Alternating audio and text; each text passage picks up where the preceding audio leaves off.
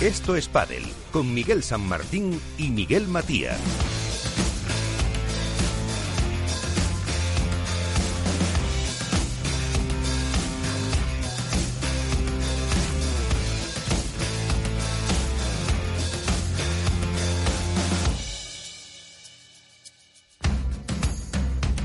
Buenas noches, eh, tiempo para el pádel aquí en el estudio Naturgy de Capital Radio. Tras el parón de la semana pasada, volvemos con ganas, eh, con fuerza, eh, con un poquito de polémica y con todo lo que se ha movido en el mundo del pádel durante los próximos minutos. Vamos a tratar todas esas cuestiones, nuevo sitio para el máster, bajas por coronavirus y un montón de cuestiones que iremos analizando y luego nos daremos, antes del debate, ese viaje diferente que inaugurábamos hace dos semanas eh, con eh, Cecilia Reiter, a la que saludamos eh, ya. Ceci, ¿qué tal? Muy buenas. Buenas noches, ¿cómo estamos amigos? ¿Cómo estás? bien, ¿progresas adecuadamente? Como en el cole. Sí, sí. como en el cole, como en el cole. Voy progresando adecuadamente, sí. Y antes, bueno, ahora saludamos al resto de componentes del programa. Y antes, eh, Iván Hernández, contra Paredes de Valladolid, ¿qué tal? Hola, muy buenos días a todos. Pues aquí más confinados que nunca y después de las órdenes que ha sacado la Junta de Castilla y León, desde el viernes todo cerrado. ¿Sí? O sea, casi, casi volvemos a fase 1. A las 11 de la mañana comparecía el eh, presidente de la Junta para, pues, para anunciar todas esas medidas. Si no lo anula, ha puntualizado el Tribunal Superior de Justicia de Castilla y León, que esa es otra también que, no tiene, que, que, tiene que pronunciarse. Tan, mal estamos que no lo creo. Bueno, pues entonces, eh, vamos ya, eh, para no perder tiempo, con lo que es eh, toda la actualidad que nos trae, como siempre, Contrapared.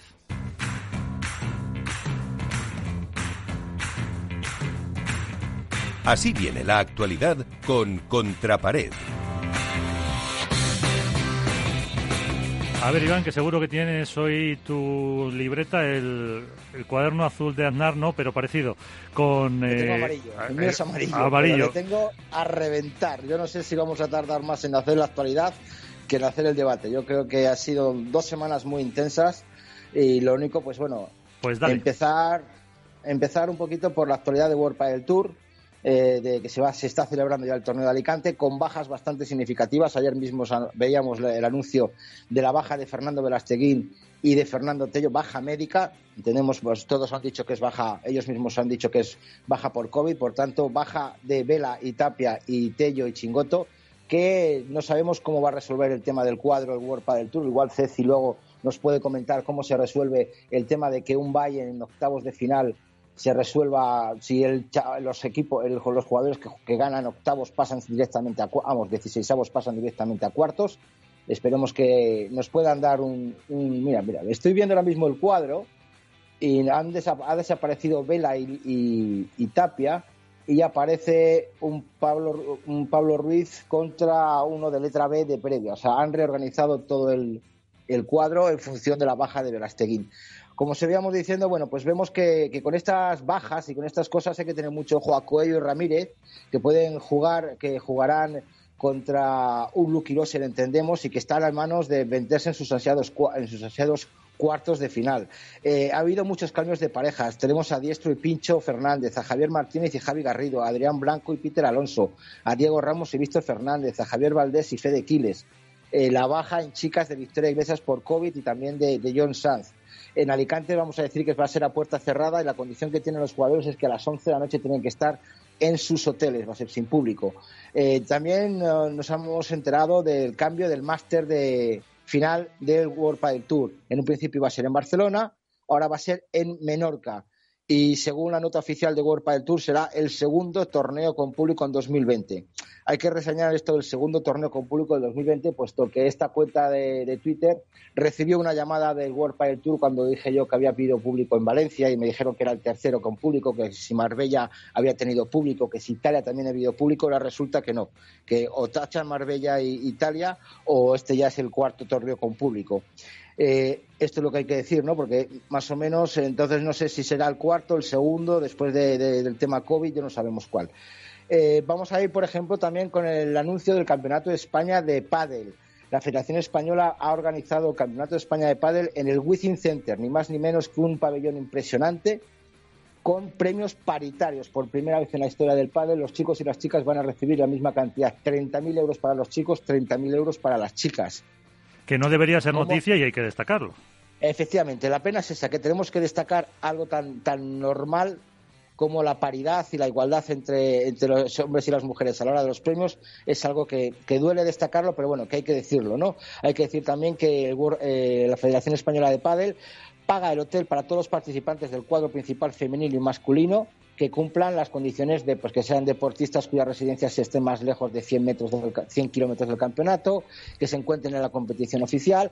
Los jugadores extranjeros que tengan, que tengan residencia oficial en España pueden participar. Eso es una cosa, no es una cosa nueva, es una cosa que ya viene de antaño en el Campeonato de España y que bueno, pues que, es bueno que, que, se pueda, que se pueda contar también hay que decir que la plataforma de Movistar va a ser la, encargada de retransmitir este evento.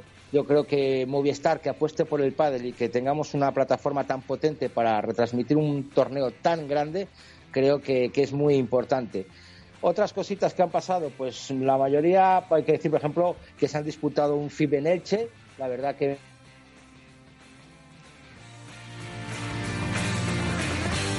la Federación Valenciana la retransmisión de las federaciones del Impulso de Canarias, del Absoluto de Valencia, todo apoyado por la FEP en las redes sociales es bastante bueno. Yo creo que ha habido un cambio en las redes sociales de la Federación Española de Pádel muy significativo, en el cual hay una interacción con los aficionados que antes no había, y eso es de agradecer por parte de la Federación o del nuevo Community Manager de la Federación. Eh, en cuanto a la Federación, bueno, pues mucha leña, mucho fuego, Miguel.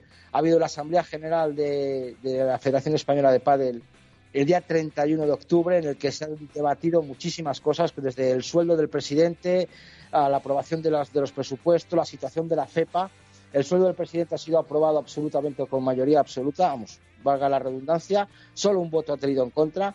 Eh, se han aprobado los presupuestos del 2019 y la situación de la FEPA eh, hoy mismo ha sacado una nota la Federación Española de Padres en el que se pronunciaba que con una mayoría absoluta de un 75% de la Asamblea ha decidido salirse de la FEPA. ¿Qué significa esto?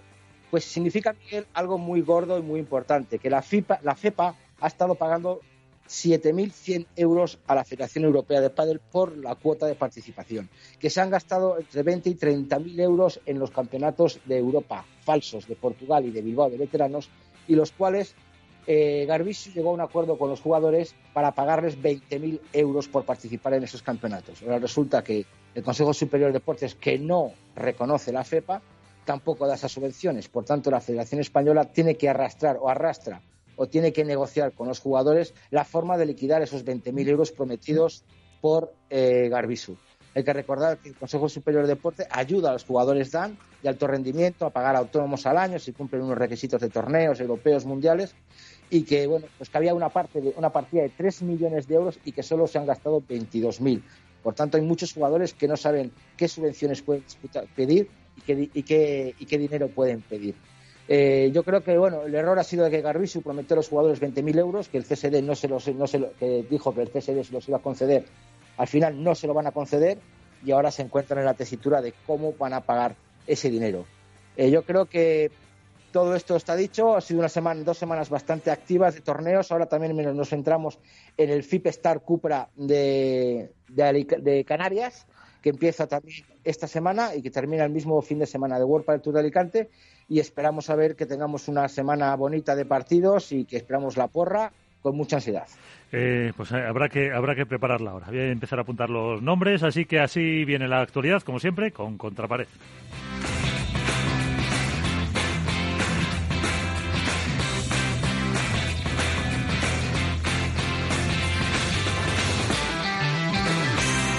Y después de la actualidad, en nuestra siguiente parada es un viaje, el nuevo viaje, el viaje diferente de Cecilia Reiter.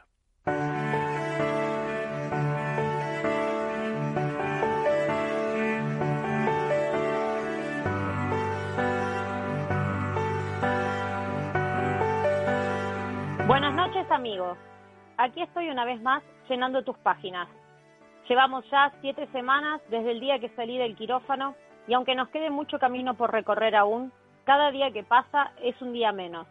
Por suerte, parece que tendremos un fin de año movidito y no vamos a tener tiempo de aburrirnos. Los cambios que intuíamos hace 15 días finalmente se concretaron y Alicante será testigo del regreso de las Martas, tan solo ocho torneos después de aquella casi inexplicable separación. Y digo casi porque creo que no me equivoco cuando afirmo que prácticamente nadie esperaba la ruptura de la pareja que había coronado el 2019 en lo más alto del ranking. Hoy, menos de un año después, vuelven a unir sus caminos dando por terminados los proyectos que habían emprendido por separado. Ausencia de resultados, falta de sintonía, ansiedad por, volver a la cima, muchas preguntas y ninguna respuesta, porque sin estar dentro de la novela es difícil acertar. Lo que sí me animo a asegurar es que el desafío al que se enfrentan no es menor. Saben que desde ahora todo lo que hagan estará bajo la lupa y que para ellas la exigencia será máxima. Todo lo que no sea ganar será cuestionado. Las sacrificadas por este culebrón resultaron ser Paula José María y Bea González, que, abandonadas por sus compañeras, decidieron unirse en un proyecto que a priori continuará en 2021. Sin lugar a dudas, estas dos jóvenes talentos saltarán a las pistas con sed de revancha y el cuchillo entre los dientes. Su desparpajo, atrevimiento y, por qué no, también su talentoso caos serán las señas de identidad de una pareja que promete espectáculo del bueno. Sin la presión de jugar con las Martas, se espera que ambas recuperen esa sonrisa que tanto las caracteriza. Si lo consiguen, su techo es inimaginable. Pero ojo, no bajes la guardia, querido diario, porque este terremoto que se ha desatado en el pádel femenino parece no haber llegado a su fin. Y las próximas semanas nos pueden traer alguna que otra réplica, incluso aún más fuerte. En el cuadro masculino, el COVID una vez más ha hecho de las suyas, dejando fuera de competición al Rey Vela y al Gato Tello, ambos bajas de última hora para Alicante. Ojalá este virus caprichoso que no entiende de palmarés los devuelva pronto a la competición y podamos disfrutarlos en el recientemente anunciado Open de las Rosas. Son muchos los rumores que últimamente envuelven el circuito masculino y que de confirmarse solo dejarían una pareja del top 4 en pie. ¿Tendremos finalmente al Boss compitiendo al lado del extraterrestre? ¿Será el cañón de Porto Alegre el encargado de dirigir al Mozart de Catamarca? ¿Se juntará Near Estupa con el Capitán América?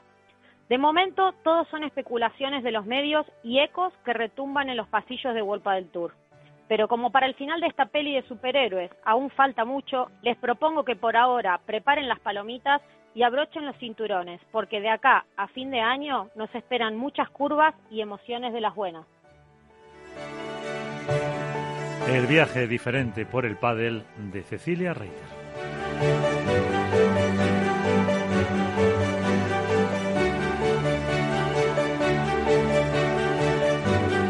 Esto es Padel.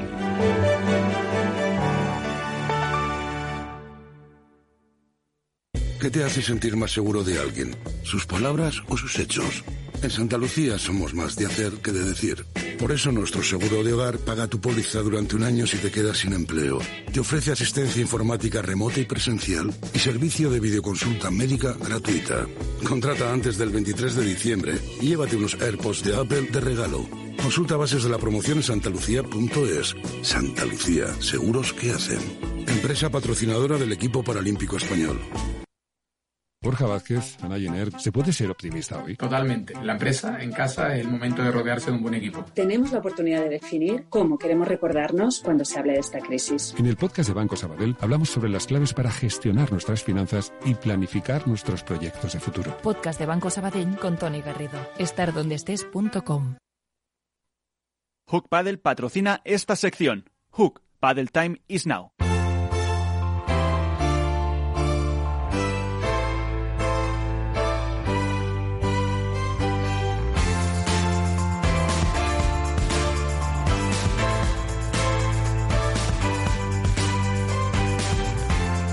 Esto es Padel en Capital Radio.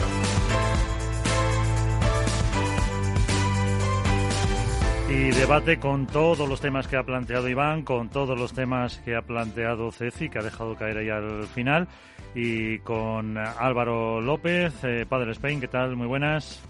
Hola, ¿qué tal? Muy buenas a todos. Alberto Bote, de la Dormilona de As, ¿qué tal, Alberto? Muy buenas noches, ¿cómo estáis? Y aquí, el boss, don Miguel, ¿por dónde empezamos hoy? Bueno, eso de vos me queda muy grande. Eh, tenemos muchísimas cosas y me encanta esta sintonía y la entradilla. Esa marca es buena, ¿eh? yo la veo bien. Esa de Hook no la veo mal.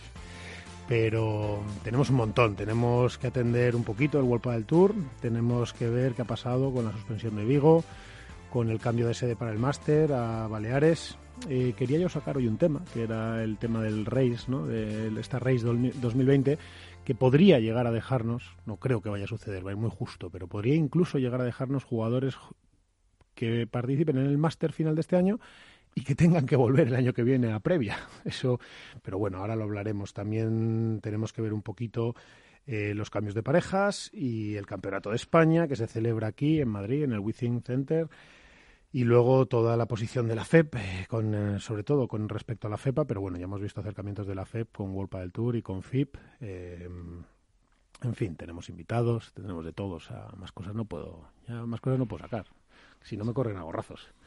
Pero bueno, yo empezaría un poco por, por ahora entramos todos, pero a mí me gustaría, fíjate que yo soy el primero siempre crítico, ¿no? Y, tú que me escuchas ahí, seguro que desde casa dirás, pues si Miguel siempre es así como a favor de corriente, pero va deslizando siempre cosas y tal, y parece como que de vez en cuando aprieta un poco, ¿no? Para, para World del Tour. Pero precisamente por eso me gustaría romper una lanza en función de World del Tour Creo que está siendo un año complicadísimo, complicadísimo para World del Tour. Creo que, tiene mucho mérito lo que está haciendo y sin duda, em, eh, bueno, tanto World del Tour como muchísimas corporaciones, como muchísimos autónomos, como muchísimos empleados de todo tipo, cualquier persona que esté relacionada con un trabajo o con una empresa, pues está sufriendo muchísimo con este COVID maldito, dichoso y, con estos políticos en general, todos que nos ha tocado vivir. Pero, pero es cierto que World del Tour está haciendo un esfuerzo tremendo y ahora mismo, pues bueno, para mí la muestra es, eh, es ese World del Tour en Alicante, esa suspensión de Vigo precisamente y ese traslado del, del Máster de Madrid a, a Baleares. Entonces, bueno, vaya por delante, que era el primer tema que quería sacar, y, y vaya por delante una, una lanza en favor de, rota en favor de, de World del Tour, que eso no quita que sigamos siendo críticos cuando consideramos, siempre de forma constructiva o cada uno como estime. Pero bueno, vaya por delante esto. Dicho lo cual, que ya he soltado mi monserga y mi sermón, yo creo que podríamos empezar un poco ya con, eh, con este World del Tour que se avecina pues muy interesante, aunque bajo el dominio, yo creo ya sí se puede decir absoluto, pase lo que pase durante este año de Juan Lebrón y de Ale Galán en, en chicos, la, la incertidumbre de qué pasará en chicas y, que yo creo que tiene muchas cosas interesantes. Eh, bueno, hemos visto bajas por COVID de Velasteguín, hemos visto de Tello, lo cual va limpiando ese cuadro, ¿no? Y, pero bueno, sí me gustaría pediros a, todos eh, que me dierais un poquito de opinión, de visibilidad. Eh, si podemos dar por zanjado que este año los reyes absolutos ya han sido Lebron y Galán, o bueno, o perder esto y el máster, pues bueno, podría hacerles compartir ese reinado con alguien más allá de la posición reis. No sé, Ceci, por ejemplo, Cecilia Reiter, ¿qué piensas de todo esto? Bueno, yo creo que, que, que Ale y Juan este año han demostrado, y lo han dicho así también sus compañeros, ¿no? Han, han demostrado que están un pasito por delante de todos. Y, y si bien es cierto que aún quedan por jugar dos torneos y el máster, no creo que, que, que el hecho de que no los ganaran pudiera poner algún pero al año que han hecho estos dos chicos, ¿no? Porque ya no es solamente una cuestión de resultados, sino es una cuestión de, del juego que han que han impuesto, ¿no? Han, han mostrado una evolución en el, en el juego que, que, que, bueno, el desafío ahora es para los demás de, de, de tratar o de imitarlos o de encontrar el antídoto. Para mí, la forma de jugar que han tenido en casi todos los partidos que, que se los ha visto ha sido brutal, con lo cual creo que, que pueden ser tranquilamente considerados los dominadores de esta, de esta temporada.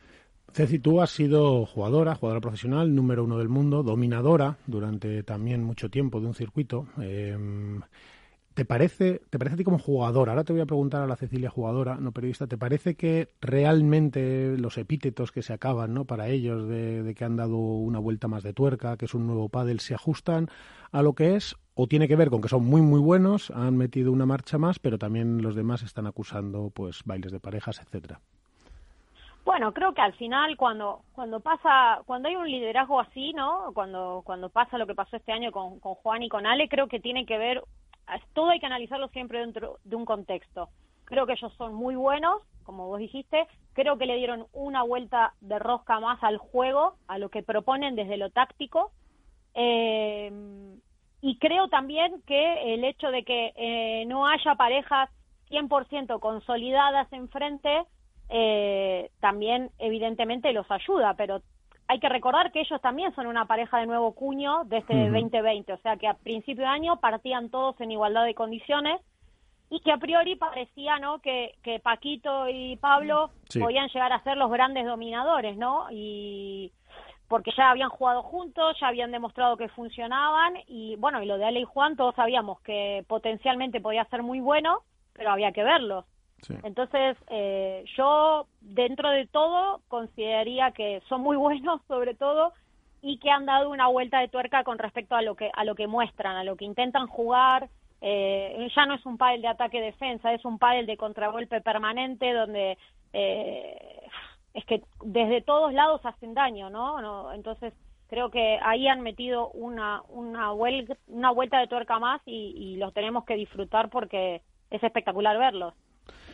Sí, yo creo que, efectivamente es, eh, sobre todo me quedaría con eso, vamos, bajo mi visión, ¿eh? yo comparto contigo, me quedo con esa visión de que han, roto ese esquema de defensa-ataque y han pasado a un contragolpe continuo y ataque de locos. Yo creo que también, yo creo que también es así y efectivamente las demás parejas no han cuajado. Pero bueno, está muy bien ese apunte. Ellos también eran nuevos, claro.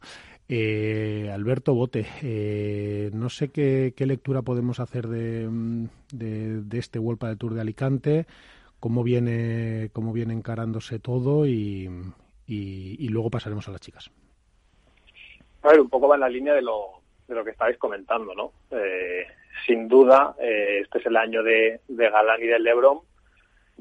más allá de que las pruebas restantes, aunque no consiguieran ningún, ningún título, es evidente que han hecho del 2020 un año tan atípico, con tantos altibajos y tantas complicaciones, eh, su temporada, cuando no partían, recordemos, eh, con la vitola de favoritos, como, como decía Ceci, Paquito y Lima, eh, por la experiencia que tienen, la carrera deportiva que arrastran, eran los números uno al título y así comenzaron el año. Marbella, no, podemos olvidar que ellos empiezan ganando Marbella y además en una final eh, igualada y donde se disputaba un poco realmente cuál era eh, cuál era el dominio que se iba a ver durante el año pero eh, se rompe el año pasa lo que todos conocemos y se empieza a decir unas circunstancias que nada tienen que ver con lo que se suponía o se presuponía cuando se empieza a preparar la temporada y el resultado es que tanto Ale como Juan eh, es, un poco lo que dice Ceci, ¿no? Es que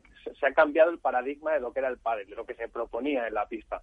No es tanto los resultados que son sobresalientes y creo que ni ellos mismos hubieran esperado que fueran tan buenos, sino esa sensación de que algo ha cambiado en la propuesta generalizada que hay en el circuito. O sea, no hay antídoto real para lo que Ale y Juan proponen. Como, como hemos dicho siempre, eh, sí, son los títulos que arrastran, pero es uno, lo, el giro de, guion que se ha dado al deporte, que, porque ya no existe la transición.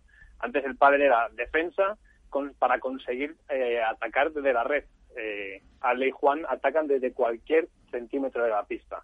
Y además, a lo que ha obligado al resto de parejas, ¿no? que, es un poco eh, la consecuencia de todo esto porque estos cambios de parejas que, ha habido en el último mes, los que presuponemos que va a haber para el año que viene, son la clara consecuencia de que eh, o hacen algo el resto o el dominio como hemos visto en 2020 se va a prolongar durante mucho tiempo porque eh, no, no existe una solución a, la, a lo que ofrecen ellos en la pista. Sí, porque a mí la pareja que más me estaba, o el jugador que más me estaba gustando, y luego la pareja era la de Velasteguín con Tapia, porque es verdad que Fernando es capaz, eh, Vela es capaz de, adaptarse a esa velocidad de más y hacerles daño, llevándose parte a su terreno, pero también entrando en parte del suyo. Pues, yo lo que convendría destacar que es impresionante, ¿no? Vela con su edad, que, ya supera los 40 años. Pero, precisamente ahí está la clave. y, juega con Tapia, y se rompe. que, que Vela va para abajo. Sí, Vela no, por supuesto. Por una, y esto es, una cuestión de edad, nada más. Y esto no, no, por supuesto, por supuesto, estos van para arriba. Pero que a mí este año, por lo que hemos visto, Vela me parecía... ¿El qué? Que menos mal que va para abajo, porque es la única pareja que les mete en presión y que pierden por 7-6, 7-6 y la han ganado, me parece que dos veces este año. Que si No. llega a ir para arriba, ojo, ¿eh? Le han ganado una, le han ganado una. Pero, pero que no va a poder ganado. aguantarlo dos, dos años más, es, a- es a donde voy, por una cuestión de edad, es que es normal. No, por supuesto, para un reinado, una visibilidad de reinado, desde luego, no, no podemos incluir a Vela que en los próximos seis años les vaya a hacer daño. Eso, por supuesto. Yo hablaba un poco de, de, es- de- quería llegar a que este año la pareja de Vela, que me parecía que Vela era el único que, sabía, eh, que había sido capaz de adaptarse bien a todos los enfrentamientos contra ellos, y que tenía al lado a Tapia, que es un jugador que en cualquier momento eh, te gana bolas que no debe, entre comillas, o te hace cosas eh, a la altura de lo que están haciendo Lebron y Galán, y esa pareja me parecía muy sólida y se rompe para el año que viene, porque Vela se va con Sancho.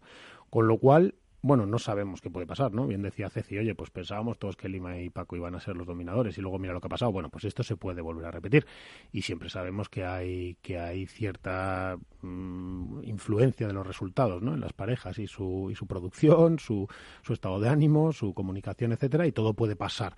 Pero sí que a mí Que, que en el caso de, de, de Lebron y, y de, y de Galán, una de las cosas que, que todo el mundo ha percibido y que muchos hemos comentado es que a veces ellos mismos son sus propios enemigos, ¿no? Con el tema de, de, de gestionar las emociones en la pista, porque son dos jugadores muy jóvenes, muy temperamentales, sobre todo Juan, y, y, y claro, tal vez, yo no sé si sea encontrar el antídoto, ¿no? Pero cuando vos estás ahí arriba y venís encadenando victorias, todo se da mucho más rodado, pero con viento a si, favor. si alguna pareja consigue ganarle más de una vez, eh, al final luego muchos eh, tal vez muestran el camino, ¿no? De, de, de esa victoria y eso va a depender de que Juan y, y Ale sigan haciendo las cosas bien y de que sobre todo se mantengan centrados en, y estables a nivel emocional, ¿no? Sí, sí, sí, porque Claro, efectivamente. Pero, pero al final es que ellos, le- la ronda eh, más baja a la que han llegado es semifinales esta temporada. Claro. No, y O sea, donde- que es que estamos, estamos hablando de que hasta el sábado nadie ha conseguido eliminarles en todos los torneos que llevamos esta temporada. Y eso eh, es muy, muy, muy, muy complicado, ¿eh? Y bueno, y lo que dice Ceci, pero tiene razón, Alberto. Es decir, oye, si de repente la misma pareja les gana dos o tres veces, en, pues en cuatro, en siete torneos, da igual, efectivamente a lo mejor se puede empezar a estudiar el patrón, cómo lo consiguen, qué están haciendo, por dónde están jugándoles, cómo no les están jugando, cómo están qué timing están llevando de partido, etcétera, etcétera. Claro, eso puede pasar, efectivamente. Lo que pasa que a mí me parece que las parejas del año que viene no mejoran la actual. Esa es mi opinión. Pero bueno, habrá que habrá que verlo. Tenemos la incógnita de Tapia, la de Paquito. Habrá que verlo, pero a mí me sugiere que no debería mejorar. Álvaro, eh, más allá de, bueno, lo que quieras añadir en tema masculino y damos paso al- a la parte femenina y ahora dejo paso a Iván. Sí, no, básicamente es un poco lo que habéis comentado. Yo creo que, como bien ha dicho sobre todo Ceci, eh, el problema de, de Galán y, y Lebron lo tienen dentro y creo que es más por la parte de Lebron, por su temperamento, que ya sabemos que es eh, un jugador fantástico tanto para lo bueno como para lo malo.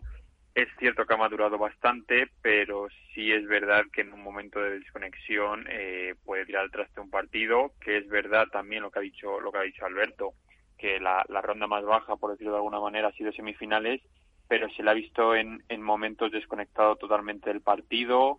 Eh, no sé si le ha llegado a ayudar o no, o perjudicar el hecho de, de jugar sin público este año, porque sabemos que es un jugador eh, muy caliente, que conecta mucho con el público y quizá en algún partido de haber estado con público podría haberse ido más de lo que se ha ido, o no, no lo sabemos, pero sí que es cierto que de cara al año que viene eh, lo que se avecina y lo que se rumorea de pareja, más allá de las que ya se han confirmado, eh, como bien dice Miguel, no mejora lo que hay y creo que salvo que ellos eh, caigan mucho, cosa que dudo por, por los que les dirigen y demás, eh, no va a haber quien le- les meta mano eh, en los torneos. Sí, que es otro cambio de paradigma que ya hablaremos, que hoy no toca, ¿no? Cómo ahora mismo hay eh, ocho, nueve personas, diez personas trabajando con, con Lebron y Galán. Pero bueno, eso lo contaremos otro día y, intentaremos que sea con sus protagonistas, ¿no? Hemos pasado de equipos de, en su día de uno, luego de dos con el preparador físico, luego de tres con el psicólogo, tal. Bueno, pues estos están trabajando con ocho o diez personas, ¿no? Y entrenando doble turno, más físico, más tal, o sea, cinco o seis horas diarias. La verdad que, bueno, puede que hayan cambiado el juego y también puede que hayan metido una marcha más en todo el entrenamiento, etcétera. Iván, eh, si quieres comentar algo de chicos, pero si no, pues yo creo que, que entramos con las chicas, que me parece un torneo súper interesante desde las chicas. Sí, bueno, yo suelo comentar respecto a, los chicos que hay una cosa que, que Alejandro Galán y, Juan Lebrón, nunca mejor dicho, tienen entre ceja y ceja, sobre todo Galán, que es ganar el máster. Yo creo que la obsesión de, de, Lebrón es ganar el máster, coronarse como, como, el mejor jugador otra vez de, España o del mundo, y creo que es uno de los objetivos que tienen ahora mismo más en la cabeza, quizá más que, ganar estos dos, estos dos torneos. Fíjate que estos, ellos ya tienen asegurada la primera plaza del, del máster y yo creo que a lo mejor pueden probar cosas nuevas de cara al máster. Yo creo que es lo que tienen ahora mismo en, en el punto de mira. Respecto a las chicas, eh, pues bueno, qué decir, yo creo que es un torneo que se presenta de lo más atractivo, el de, el de Alicante, ¿no? Es, es un torneo que, queremos lo que ha dicho Ceci en su, en su editorial, ¿no? Vamos a estar todos con mil ojos eh, lo que hacen las, las martas, en ver eh, cómo se desarrollan, en ver las miradas, en ver la complicidad, en ver cómo su, cómo su juego, si vuelve a ser tan fuerte como fue cuando fueron números, números uno, creo que el, camino que tienen más o menos le tienen fácil hasta, hasta semifinales, más o menos, hasta que se encuentran con las atómicas a la Yeto, por el resto no tienen, bueno, me gustaría, por ejemplo, se pueden encontrar con Paula José María y, y Bea González también, entonces vamos a ver si ahí puede haber un cruce de, parejas y ver realmente si el cambio es positivo o negativo. Yo creo que vamos a estar todos muy pendientes de ellas, vamos a, intentar apostar por ellas porque salga todo bien y las chicas yo creo que están muy abiertas también a la hora del máster y veremos otra vez si sigue acompañando la suerte a Cabilla Navarro y Aranza Osoro, ese gran equipo que han hecho nuevo y esperamos que tengan mucha suerte en Alicante. Sí, porque Ceci, eh, yo creo que, ahora mismo el World del Tour, el cuadro femenino, es súper interesante. Jamás ha estado tan interesante, ya no solo por el nivel que todas aportáis, etcétera. Bueno, tú ahora estás descansando, pero que aportáis, pero sino además porque se avecinan cambios de pareja, yo creo que incluso sorprendentes, etcétera. Por lo menos eso dicen los rumores. Sí, sí, evidentemente cuando se mueven piezas y se mueven fichas, eh, pasan cosas, ¿no? Entonces, eh, yo creo que aquí los que más tienen por ganar, eh, dice el dicho, ¿no? A río revuelto, ganancia de pescadores, ¿no? Entonces, ahí pongo mi fichita yo para Aranza y para y para Carol, para mi compi. ahí la ponemos todos, todo el equipo pone ahí la ficha. Que la verdad es que eh, han tenido un gran torneo y que creo que vuelven a jugar sin presión, ¿no? Y creo que la presión hoy por hoy está depositada en otras parejas y eso siempre es bueno, ¿no? A la hora de entrar en la pista. Eh, pero sí, el, circuito femenino hoy por hoy está muy abierto, ya no solo por los cambios que se produjeron, sino por los que se rumorean, como, como todos saben. Y, y claro, eso al final también en chicas puede desestabilizar mucho más, ¿no? Porque un cambio que se sabe, y aunque no, no sea oficial, ¿no? Los cambios que no son oficiales pero se rumorean, si realmente son ciertos, a nivel emocional a nosotras nos afecta mucho más a la hora de rendir en pista. Entonces se puede llegar a dar resultados eh, en este torneo sorprendente. Sí. sí. es verdad que hay rumores sobre, sobre Patilelli, sobre Gemma y Lucía, sobre eh, Alejandra, sobre tal, o sea que bueno, y ya se ha producido el de la Marta, que por terminar, Ceci, que, que vamos a ir ya, que vamos a ir terminando para dar paso a, a más contertulios y a entrevistados. Eh, ¿Ves final entre las Ases y las Emes de nuevo? ¿Lo podrías sentir así? ¿Te, ¿Nos debería a todos llamar la atención eso? ¿No deberíamos fijarnos en eso? ¿Te parece poco importante? Yo creo que hoy por hoy está muy abierto. No lo veo claro, no lo veo tan seguro como te lo vería en su momento, por ahí el año pasado. Creo que que el desafío de las Martas es volver a mostrar esa versión, como dijo como dijo Iván, pero pero no es tan fácil reencontrarse con un juego cuando las dos vienen de de resultados diferentes y de, y de compañeras diferentes, ¿no? Creo que no no no sé si es tan fijo ver una final pareja 1 contra pareja 2. Creo que, que hay muchas parejas que, que, que, les van a poner las cosas difíciles y, y, y que creo que el ranking hoy por hoy no marca, no te asegura nada en este torneo en particular, ¿eh? eh me refiero sobre todo al, al, análisis de este campeonato con, con todas las emociones y todas las cosas que va a haber dando vueltas por ahí. Oye, decía, antes de despedirte, eh, ¿qué te parece eso que he comentado yo? Pues si no, no te voy a tener aquí luego para comentarlo. ¿Qué te parece eso que he comentado yo? De que se pueden dar, eh, en el caso masculino, cuando yo decía que mm. podía haber una pareja que jugara el máster y que luego volviera previa, porque todo lo que se hace en race no sirve para ranking. Recordemos que el race es eso que se ha hecho en este ranking, entre comillas, que se ha hecho durante este, durante este 20 por el tema COVID, para congelar el anterior. Eh, bueno, como jugadora, ¿qué, ¿qué, qué, te sugiere? Porque a mí me genera dudas. Es decir, yo no digo que tuvieran que salir como, como acaba el race, porque efectivamente es un año demasiado atípico, pero a lo mejor sí debería influir algo en el, en el, en el ranking del, del 21, es decir, no sé, porcentualmente, hacer algún No, influir influye, ¿eh? Ojo porque sí que influye. De hecho, eh, está, está publicado en la, en la web de World del Tour la nueva normativa del ranking y el año que viene lo que se va a hacer en el, en el 2021 es sí se empieza con un ranking congelado del 2019, pero sumando los puntos que al ranking congelado se van a sumar los puntos de la ah, Vale, vale, es que esto es error mío, porque lo estoy hablando con, pues mira, con jugadores, que les voy a dar un capón, porque me interesaba este tema, lo estoy hablando con ellos y me confirmaron que no. Entonces, claro, esto está bien, ahora hay que... No, sumar se suman. El tema es que, claro, como hay un ranking congelado donde también eh, hay un montón de puntos, muchos más, porque vos pensás que el año, el año pasado se jugaron muchísimos más partidos, yo no sé hasta dónde la influencia de los puntos de este año eh, se puede ver reflejada o no en el caso de jugadores que vengan de la previa y hayan accedido a cuadro, que por ahí pueden ser los más perjudicados, ¿no? eh, pero sí, hasta donde yo entendí la normativa es el ranking congelado del 2019 más los puntos de la race y a partir del primer torneo del 2021, si todo va bien y tenemos normalidad, se van defendiendo los puntos como un año calendario de manera normal y los puntos de la race no es que se defiendan en las fechas de los torneos, sino que a partir de agosto se va descontando un 20% por mes, de agosto a diciembre. Se, te va, se va quitando esos puntos hasta que se compensa. Puntos, así es. Eso es lo que yo entendí, ¿eh? Bueno, Ceci, pues nada, mira, menos pues mal. Entonces algún jugador sí que empieza en cuadro, Miguel. Sí, sí, sí, sí, que será mi temor. claro, ese era mi temor, ¿no? Luego ya en agosto pueden notar el bajón, pero, sí, pero... a efectos de principios de temporada sí que pueden estar en cuadro. Sí, pero bueno, pero si hasta agosto están jugando cuadro ya tienen tiempo de, asentarse bien en el cuadro, claro, sí. sí Entonces, que será mi temor, ¿no? Que los Ramírez Coello se cayeran a previa, ¿no? Y, y, no por no su nivel es el que es, pero la previa es muy dura. Esto algún día lo explicaremos decía, a ver si un día me dejas un huequito y explicamos lo duro que es jugar en previa. Aunque, aunque tú casi ya hace tantos años que no la juegas, pero bueno. No, pero es durísimo, no hace falta más que ver los cuadros de previa y ver jugadores consagrados que han bajado por ranking y han, hoy están jugando previa y que muchas veces no. Jugadores que estaban este acostumbrados a verlos en cuadro. Está jugando Nerone, Nerone, jugadores como Nerone y Fede Killer están jugando previa este torneo. Bueno, y tenemos a Dai jugando previa, creo que no pasó la previa, o sea, es durísima la previa porque los chicos jóvenes están acostumbrados a jugar en esas condiciones y tal vez los jugadores que bajan del cuadro a previa están acostumbrados a jugar siempre en la pista central, siempre con las mejores condiciones y de repente te toca ir a un club con una pista más rápida, el techo más bajo, sin salida exterior y los jóvenes están acostumbrados a eso porque juegan así todos los días. No, y a jugarse y los jóvenes se pueden jugar seis partidos hasta cuatro. Claro.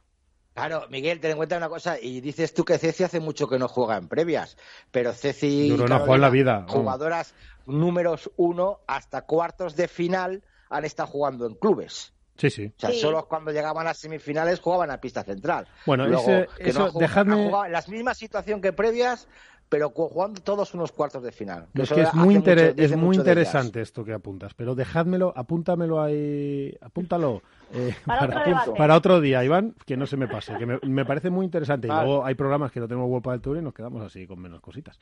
Bueno, Ceci, buenas noches, que mil gracias y vaya, vaya viaje que te has marcado y nada, vaya fichajazo que hemos hecho. Gracias. Bueno, gracias a ustedes, equipo, y buenas noches y hasta la semana que viene. Hasta la semana que viene, Ceci. Bueno, pues, eh, pues esto ha sido, esto ha sido un poquito hasta World del Tour de Alicante. Eh, Álvaro, Iván, Alberto, ¿os habéis dejado algo del World del Tour de Alicante eh, o me paso a la suspensión de Vigo y el Máster? Dale a Vigo y el Máster. nada. Bueno, pues nada, simplemente, simplemente entonces atendamos esto, es decir, contaros que se ha suspendido la prueba de Vigo, entiendo que por temas, eh, claro, obviamente, pues logísticos, burocráticos, sanitarios, etcétera, etcétera, etcétera, y que el máster se pasa a Baleares. Fijaros que a mí no me sorprende tanto. No me sorprende tanto la suspensión de Vigo, sí me ha sorprendido un poco más la, la, el hacer el máster, el llevárnoslo, o que se lo llevaran, o que tuvieran que escoger esta nueva sede en Baleares. Eh, ¿Por qué Baleares? ¿Alguno lo sabéis? Yo no tengo ni Pues idea, más. la verdad. No tengo ni idea, no sé, no tengo, yo no tengo ni idea, porque iba a ser en Barcelona supuestamente, luego se dijo que en Madrid por el tema del COVID, ahora han decidido que sea Baleares, pues yo no lo sé. ¿Será cuestión económica o cuestión de, infra- de infraestructura? o No tengo ni idea. Claro, porque no han, No, dado, no- no han dado explicación y, y, pa- y parece, y todo, o sea, Madrid es una ciudad, claro, a un mes y medio vista es como imposible, ¿no? de hablar de todo esto, claro, por desgracia, ¿no? Que vivimos una incertidumbre atroz. Pero, pero parece que Madrid es una ciudad que va recogiendo mejores datos poco a poco, poco a poco. Y luego Galicia también estaba en un, en un buen momento. Entiendo que Galicia puede ser porque los ayuntamientos o las instalaciones, etcétera, no, no, organismos no pueden atenderlo. Pero el hecho de llevárselo a Baleares, yo, salvo esa relación que tenía Vuelta del Tour con Baleares, que había firmado una serie de pruebas a unos precios, se rumoreaba, escandalosos, pues la verdad que no acabo de... O sea, me encanta Baleares, me parece un sitio sensacional, ¿no? Pero, pero que también había muchos otros en la, en la península y, y me ha sorprendido que fueran Baleares, la verdad no me lo esperaba. Pero bueno, a ver si a ver si Vuelta del Tour... Bueno, es el, es el nos- segundo torneo si- con público, Miguel. Sí, ¿no? Es el segundo... Claro, Sí. sí, sí, es el...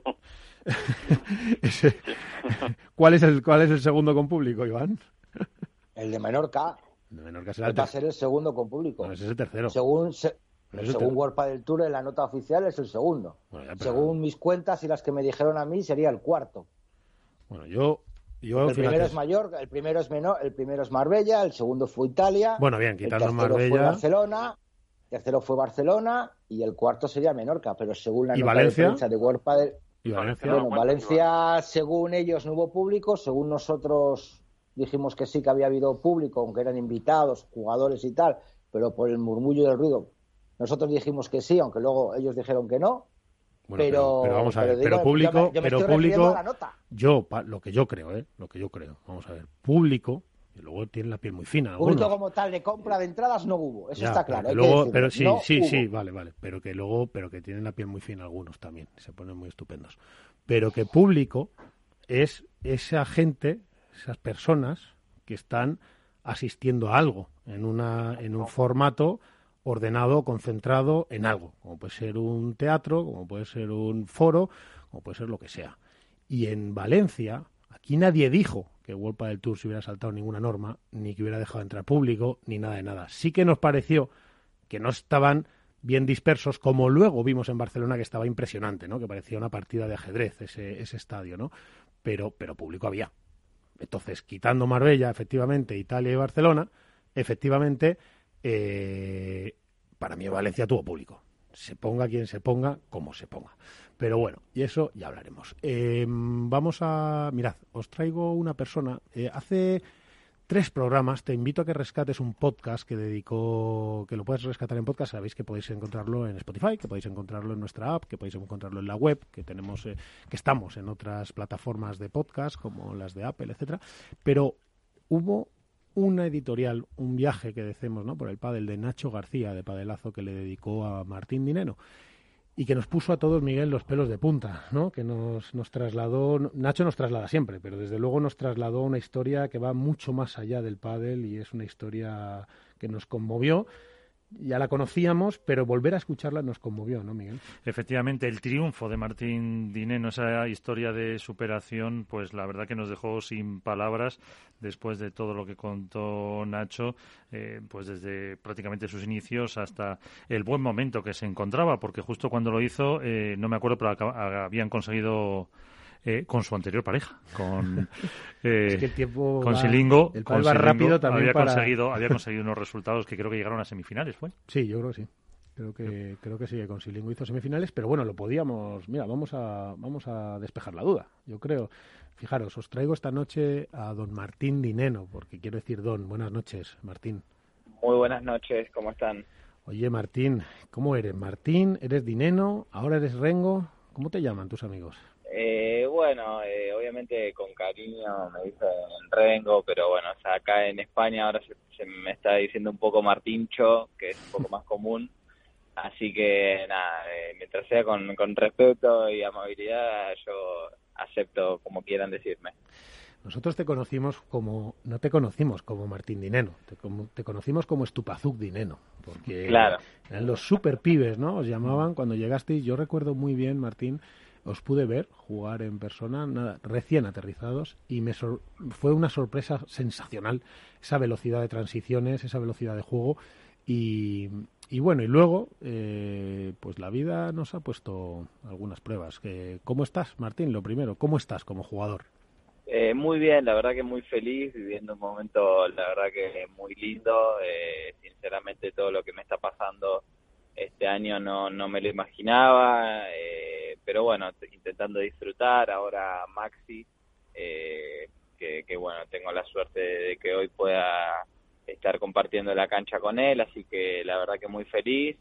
Eh, el tiempo que jugué con Agus también lo disfruto un montón. Ahora, como te digo, eh, estando con Maxi también intento hacerlo de la misma manera. Y bueno, ahora de viaje a Alicante, a ver si está llegando un poco, poco tarde, que ya en, un momentito ya llegamos, pero, pero bueno, nada, la verdad que intentando disfrutar. Martín, eh, eso es como jugador. Como jugador nos ha sorprendido también el cambio de pareja. ¿Por qué ese cambio de pareja a mitad de temporada con esos resultados que estaban saliendo tan buenos? Sí, o sea, la verdad que íbamos a jugar, eh, o sea, estábamos hablando con Maxi para jugar el año que viene y bueno, eh, un poco se, se precipitó todo, yo había hablado con Agustín, eh, estaba todo, la verdad que eh, todo bien, eh, pero bueno, Agus, eh, justo Mati también quedaba o sea, se juntaron a hablar y demás, así que bueno, pensaron que el cambio podía ser mejor eh, hacerlo ahora, así que nada, nosotros con Maxi nos vimos obligados a empezar este proyecto ahora, así que nada, por nuestra parte encantados, obviamente por el lado de, de Agus y Mati desearles lo mejor, eh, la verdad que son dos eh, buenísimos profesionales y jugadores de padre, así que obviamente les deseo siempre lo mejor.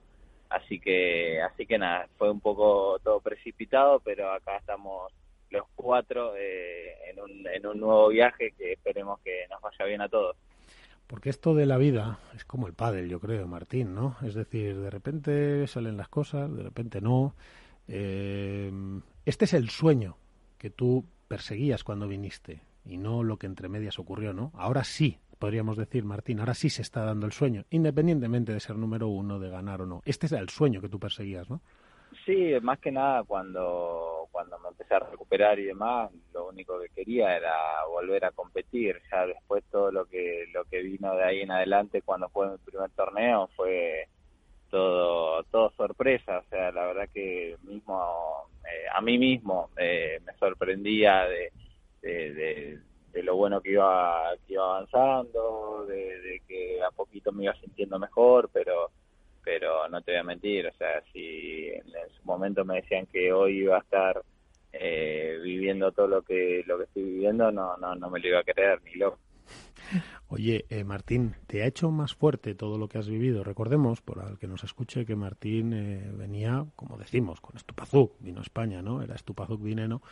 Eran los super pibes, imaginaros el mote. Tú que me estás escuchando desde casa, mm, si lo conociste, pues sabes de qué te hablo. Y si no, imagínate que todo el mundo del pádel, incluidos los jugadores, le llamaban los super pibes. O sea, imaginemos que yo creo que llegasteis con, con 17 años, eh, Martín, 16, 17.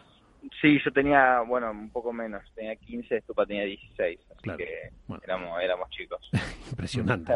y, y, les llamaban así y de repente, por si no lo sabes, eh, pues a Martín la vida le, en, un, en una curva, en, un, en una curva del destino, le, le juega una muy mala pasada.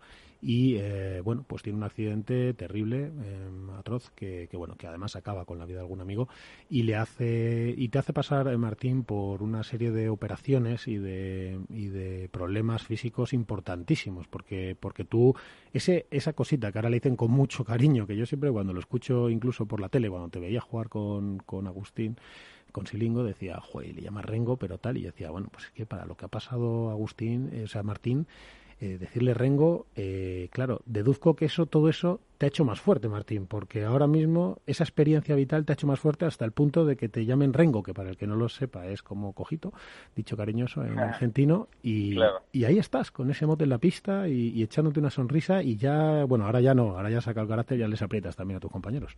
Todo esto te ha hecho más fuerte, o sea, ¿realmente notas que eso te ha hecho más fuerte en la vida? Sí, yo creo, no sé si me hizo más fuerte, pero, pero bueno, son cosas que a las que uno se, se tuvo que adaptar a, la fuerza, porque claramente no, no, no, no, no me gustaría que, le pase a otro, ni a mí me hubiese gustado vivir otra vez todo lo que pasé, pero, pero bueno, acá estamos. Eh, la verdad que, como te decía, es un momento, o sea, disfrutando. Eh, intentando hacerlo lo mejor posible, ganando la mayor cantidad de partidos que podamos y siendo competitivos, que, que siempre, o por lo menos para mí, lo más importante, al final entrar a una cancha y ser competitivo, eh, yo creo que es la sensación más hermosa que un deportista puede tener. Sin duda. Mira, Martín, si no te importa, tengo por aquí a Alberto Bote, de AS, de la columna La Dormilona, a Álvaro López, de Padel Spain, a Iván, de Contrapared, y están todos ya que me van a matar por el chat porque no les dejo hacerte preguntas. Así que, pues mira, vamos a empezar por Álvaro López, de Padel Spain, si no te parece mal. Sí, perfecto. Álvaro, aquí tienes a Don Martín Dineno, porque ya es Don. Martín? Muy buenas, encantado.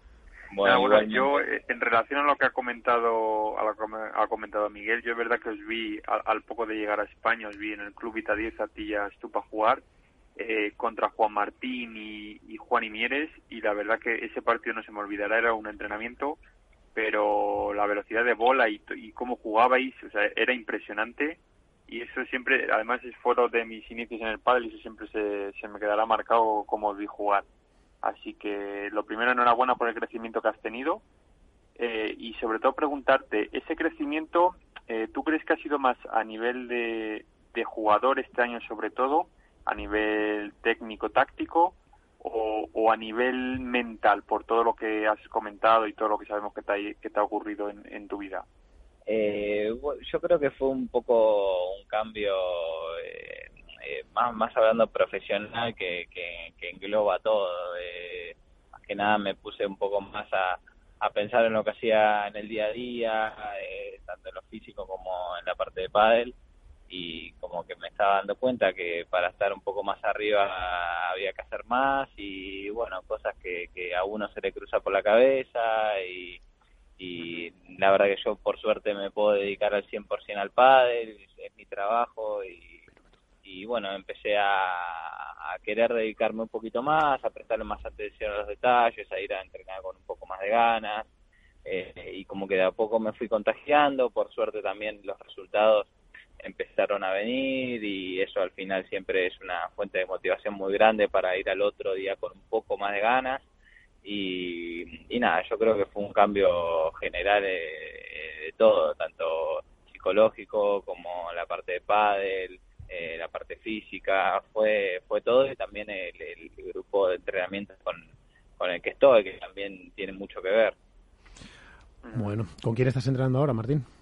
Eh, ahora mi entrenador de pádel es Rodrigo Vide, Rodrigo Vide, de mi preparador físico es Gonzalo Merchán, eh, y bueno, trabajo con una nutricionista también, así que ese sería mi, mi equipo de trabajo hoy en día.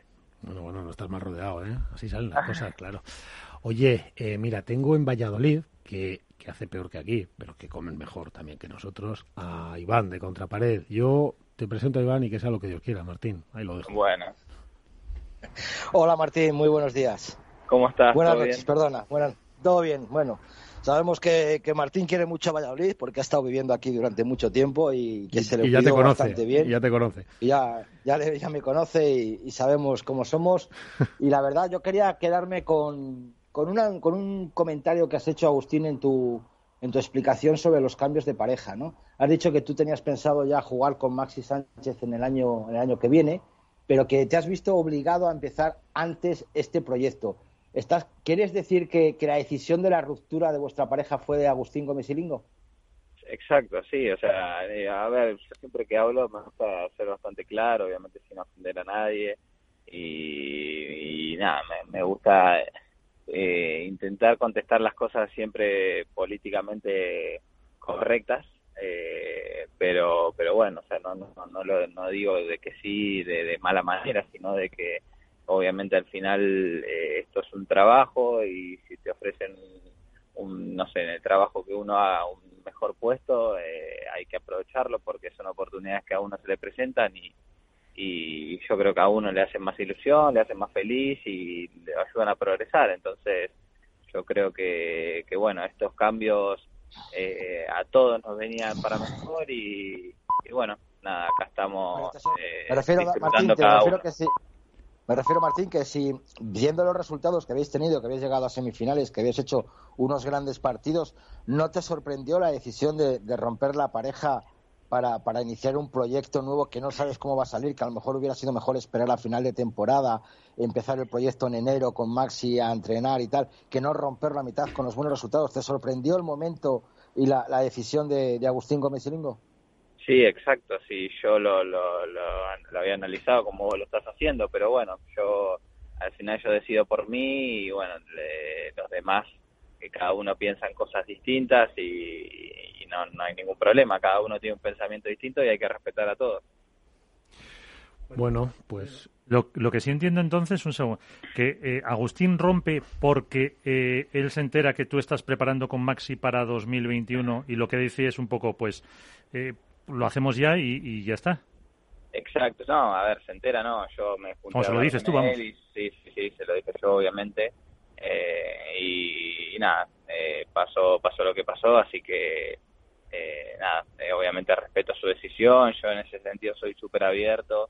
Es que Eh, sabes qué pasa, digo, Martín, que sa- sabes qué pasa, que los cambios de pareja para el aficionado le gustaría que siempre fueran de una forma como binaria, ¿no? Pues este se ha ido y ha dejado no sé quién y este tal, pero no son así, o sea, a veces sí son así, a veces sí son así, que de repente hay un caso de uno que se enteró por el dentista de otro, pero pero a veces no son así, pero unas veces son así, pero muchas otras veces no, son como estamos viendo, pues unas consecuencias de una de poco a poco entre ellos se hablan y se decide acelerar al final porque dice, oye, pues para cambiar el año que viene, pues no me parece mal el cambio, podemos hacerlo ya, nos viene bien, vamos jugando juntos, nos enfrentamos.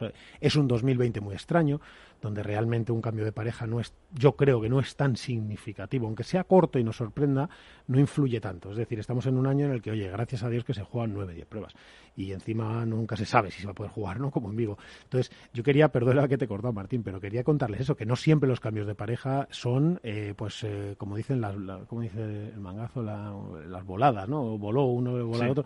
No es así, o sea, a veces simplemente que son una consecuencia lógica del inicio de unas conversaciones y que entre los jugadores, pues, también se, se hablan y, y ya está, y no, no son traumáticas. Eh, mira, Martín, tengo Alberto Bote. Alberto, dice Martín, bueno, sí, me ha influido, pero no sé si tanto, tal. Tú fíjate qué frases ha dicho, ¿no? Como que, que- fíjate si le ha influido, fíjate si ha madurado Martín. Yo ¿no? creo Como- que yo creo que no se esperaba que, que diga todo lo que dice. Yo creo que ni, ustedes se lo esperaban. No, yo no, pero, pero, pero es verdad que yo... Pero bueno, me, me van conociendo, de a poco me van conociendo. Claro, porque la gente tiene que conocerte, porque no se está en el foco durante mucho tiempo, pero yo sí que he trabajado muchos años con jugadores de competición, etcétera, y sí que sé que hay veces que son rupturas abruptas donde y con y casi con mentiras, y otras veces no, son una consecuencia de, de conversaciones de a poco. Y por eso quería aclarar que no siempre todo es una traición o no siempre todo es una sorpresa, que muchas veces ocurre, pues oye, como lógica, ¿no? Pero bueno, digo Alberto que fíjate que tenemos aquí a Martín y que él decía no se le ve yo yo le oigo muy humilde porque no le quiere dar mayor importancia a una cosa o a otra, pero fíjate qué nivel de madurez, ¿no? Como ha ido comentando, como ha ido comentando lo de la separación de la pareja, ¿no? A- a- Alberto. Sí. Buenas noches, Martín, lo primero. ¿Qué tal? ¿Qué tal? ¿Qué tal? Buenas noches. Eh, a, a ver, un poco en relación a lo que comentabas, es verdad que nos sorprende eh, toda la información que nos has aportado porque no es lo habitual, ¿no? Es un poco... Exacto. El, el baile de parejas es algo como que se un poco en el ostracismo y es la parte de, bueno, de los periodistas, de los informadores, los que nos encargamos de, o las redes sociales, de ir contándolo poco a poco y en general los jugadores no lo hablan con la naturalidad con la que lo estás haciendo tú, ¿no? Pues eso, eso por, por un lado. Eh, y ya que ahora estás en una etapa nueva con Maxi, eh, sí que me gustaría saber, estás en un periodo de crecimiento, eh, el último año y medio dado un salto espectacular en, en lo deportivo, que mm, cómo es jugar con un número uno al lado, que, que tiene que ser algo que, que te influya mucho en tu juego y qué te pide Maxi, sobre todo, cuál es el cambio más notable, aunque lleváis poco, que, has notado en cuanto a la propuesta de juego que te dice, oye, e-, esto tiramos por aquí, que, que, ¿cómo lo sientes? Está diciendo que, no sea tan bueno, que le opaca. Eh, bueno, no, más que nada, eh, cuando empezamos con Maxi, como que un poco yo estaba eh, obviamente nervioso, evidentemente no siempre se tiene la oportunidad de jugar con un número uno al lado. Eh, inconscientemente, porque sinceramente no lo sentía, pero inconscientemente se ve que sí estaba un poco nervioso. Al final, eh, todos los ojos no estaban con Maxi porque ya todo el mundo lo conoce, pero a mí me conocen de, de, de estos años, la verdad, y, y, bueno, todos los ojos estaban en mí, así que es como que un poco estaba perdido, había perdido un poco mi esencia, quería hacer un poco de más y nada, por suerte ya venimos a este torneo con las ideas más claras, eh, también personalmente hablando y, nada, por suerte esperemos eh, poder llegar a, a, cuarto de final y que bueno, y que la gente eh, pueda ver al Martín que vieron antes un poco más seguro, sin hacer ninguna locura intentando jugar simple para que Maxi eh, haga todo el despliegue y juegue como sabe hacerlo, que, que seguramente y ojalá me dé muchas alegrías. Martín, y te ha hecho una pregunta Alberto que me parece muy interesante. Te ha dicho, ¿qué es eso que te ha pedido Maxi que más te haya, vamos, sorprendido, no? Porque ya a vosotros no sorprende nada en una pista, pero y con un compañero, pero eso que te ha pedido eh, Maxi que hagas que tú has dicho, mira, joder, pues esto, espérate, que me pongo que esto no me sale tan fácil. Eh, mira, te voy a decir así contundente, nada. Nada, ¿no? No me, pidió nada. sé tú mismo. No, lo único que me dijo, exacto, que, que sea yo mismo, que él me había elegido para jugar de, por, por cómo estaba jugando, que no quería que pierda esa, esa chispa y esas ganas que, que le ponía a cada punto, así que nada, que intente eh, seguir jugando así, que, que la verdad que lo venía haciendo muy bien, que él se iba a adaptar y que, y que bueno, eh, nada, que ojalá que nos vaya muy bien. Y bueno, yo por mi parte le dije lo mismo, que yo intentaba adaptarme un poco a él porque al final eh, los dos nos tenemos que adaptar al otro y eso lleva tiempo, eh, pero como les decía, o sea, yo intento disfrutarlo todos los días, al principio no lo hacía, todavía no era consciente de lo que estaba viviendo, pero por suerte ya llevo una semanita eh, con los pies en la tierra y viéndolo al lado Maxi y la verdad que disfrutándolo de verdad.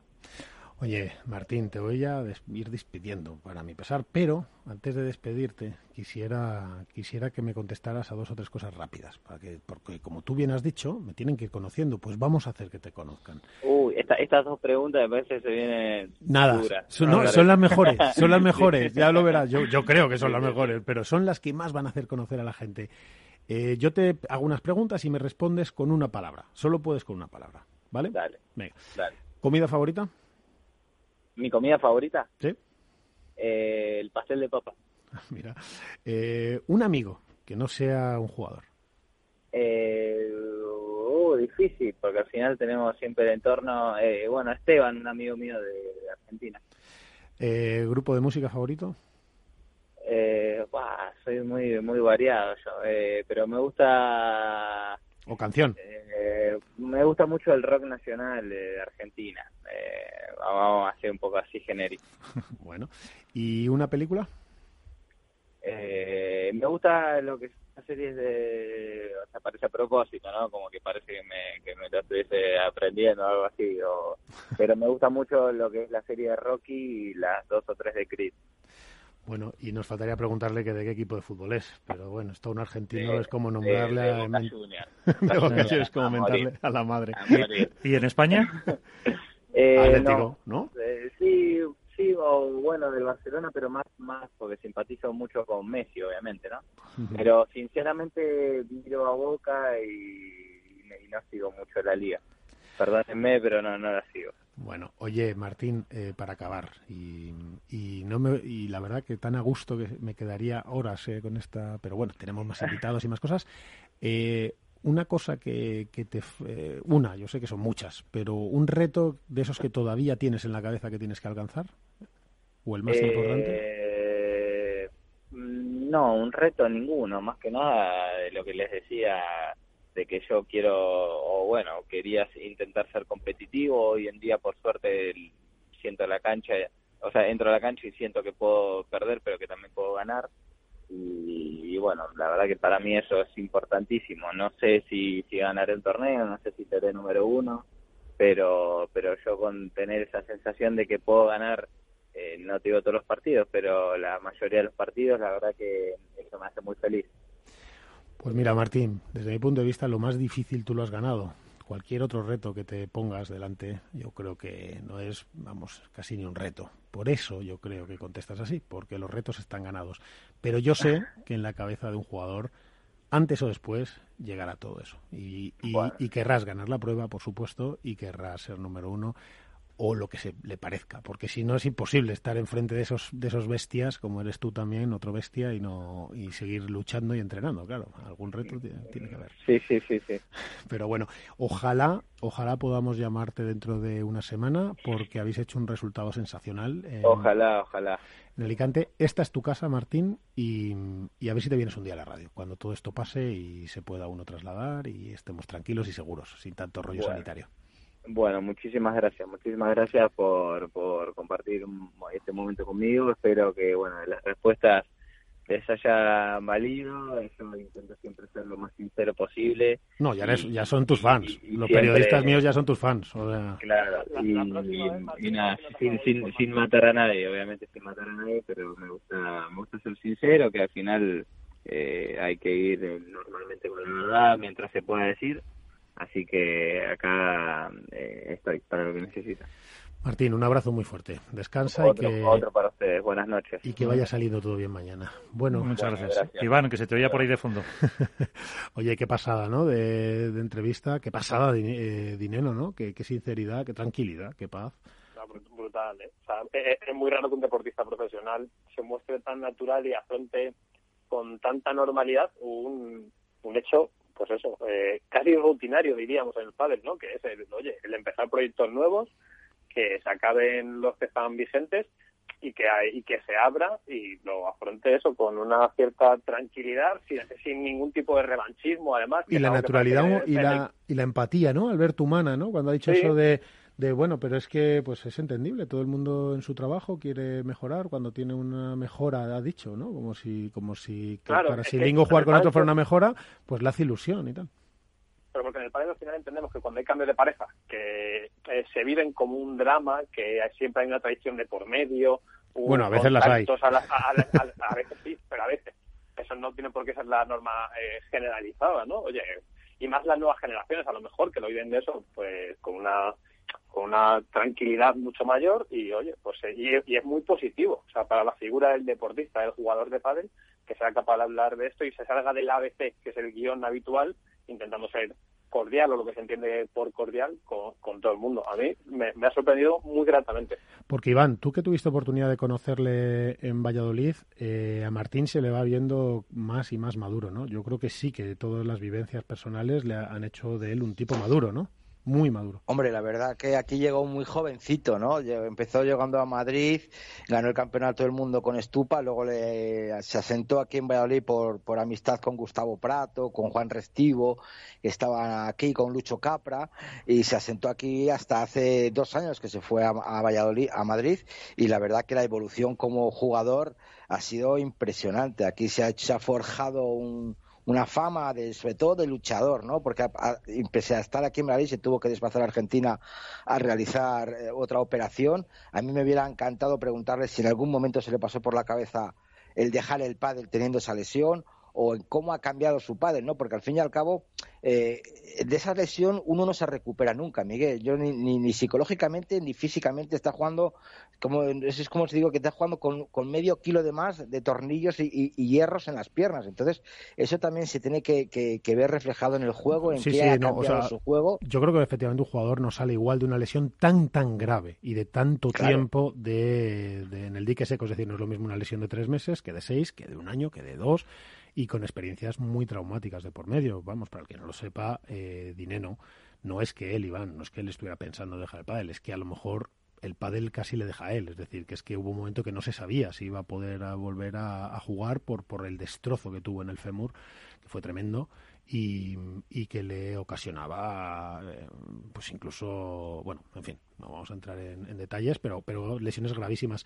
Yo te confirmo, Iván, es muy buen apunte este que haces. Claro que a los jugadores, cuando pasan estos procesos tan severos de lesiones y de inactividad, eh, por motivos importantes y además por afectación física o psicológica, eh, claro que les cambia el juego también, no solo personalmente. Y él seguramente no es el mismo jugador que antes. Bueno, no lo es porque también un jugador va cambiando con la edad, también te digo, pero, pero ya te lo digo yo que sí, es decir, seguro, y se, y se puede ver, es decir, se puede ver cómo... Pero es que el dinero de hoy no es el de hace un año y medio tampoco, o sea, él está, yo creo, redescubriendo ese camino y como él ha dicho, ¿no? Y me estoy dando cuenta que sí que puedo, es que lo ha dicho, ¿no? Que, que sí que puedo estar. Claro que puedes estar, pero si eres campeón del Sí, mundo con dicho que- 17. Que es capaz de que entra en la pista con la sensación de poder ganar a cualquiera, ¿no? Que eso es lo pero como si fuera algo nuevo, ¿no? aspecto, efectivamente. Y lo que, Alberto. y, no, y lo que estaba diciendo, ¿no? que él se conforma o se siente contento con poder ser competitivo y poder ganar casi todos los partidos y eso también es un es el reflejo de que no entra con presión y de que es capaz probablemente de desplegar su pádel y de alcanzar el, eh, con mayor facilidad el punto óptimo porque para él probablemente todo esto ya es una victoria porque de lo que estamos eh, lo que estamos hablando es que Dinero estuvo mm, durante una temporada más cerca de no poder volver a jugar al pádel probablemente a nivel profesional que de poder hacerlo y el hecho de estar aquí para él es una victoria luego Sí, ya luego cambiará. si Claro, luego si cambiará. llega al, al 1, al 2, al 3 o al 15. Pero Alberto, pero, cuidado, ¿eh? Porque luego, o sea, eso es ahora. Veremos dentro de dos, tres Ah, bueno. años, cuando sus compañeros, cuando le llamen número uno, y te- a lo puede darse la circunstancia de que le llame un, como el juega en la derecha, ¿eh? que no estoy sugiriendo nada, pues un galán, porque rompe dentro de dos, tres años con Lebron, es número uno, y de repente se planta a defender el número uno. Es decir, que luego incluso Sí, el propio pero- juego pero- te pero llevará ya- a otros retos.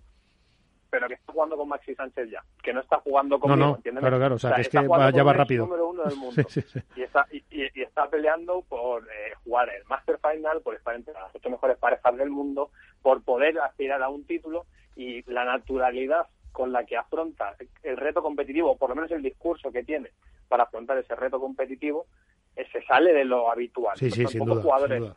ve- vemos que, que habla así y eso le hace eh, jugar probablemente con menos presión, porque Eso para él es. todo esto es una victoria.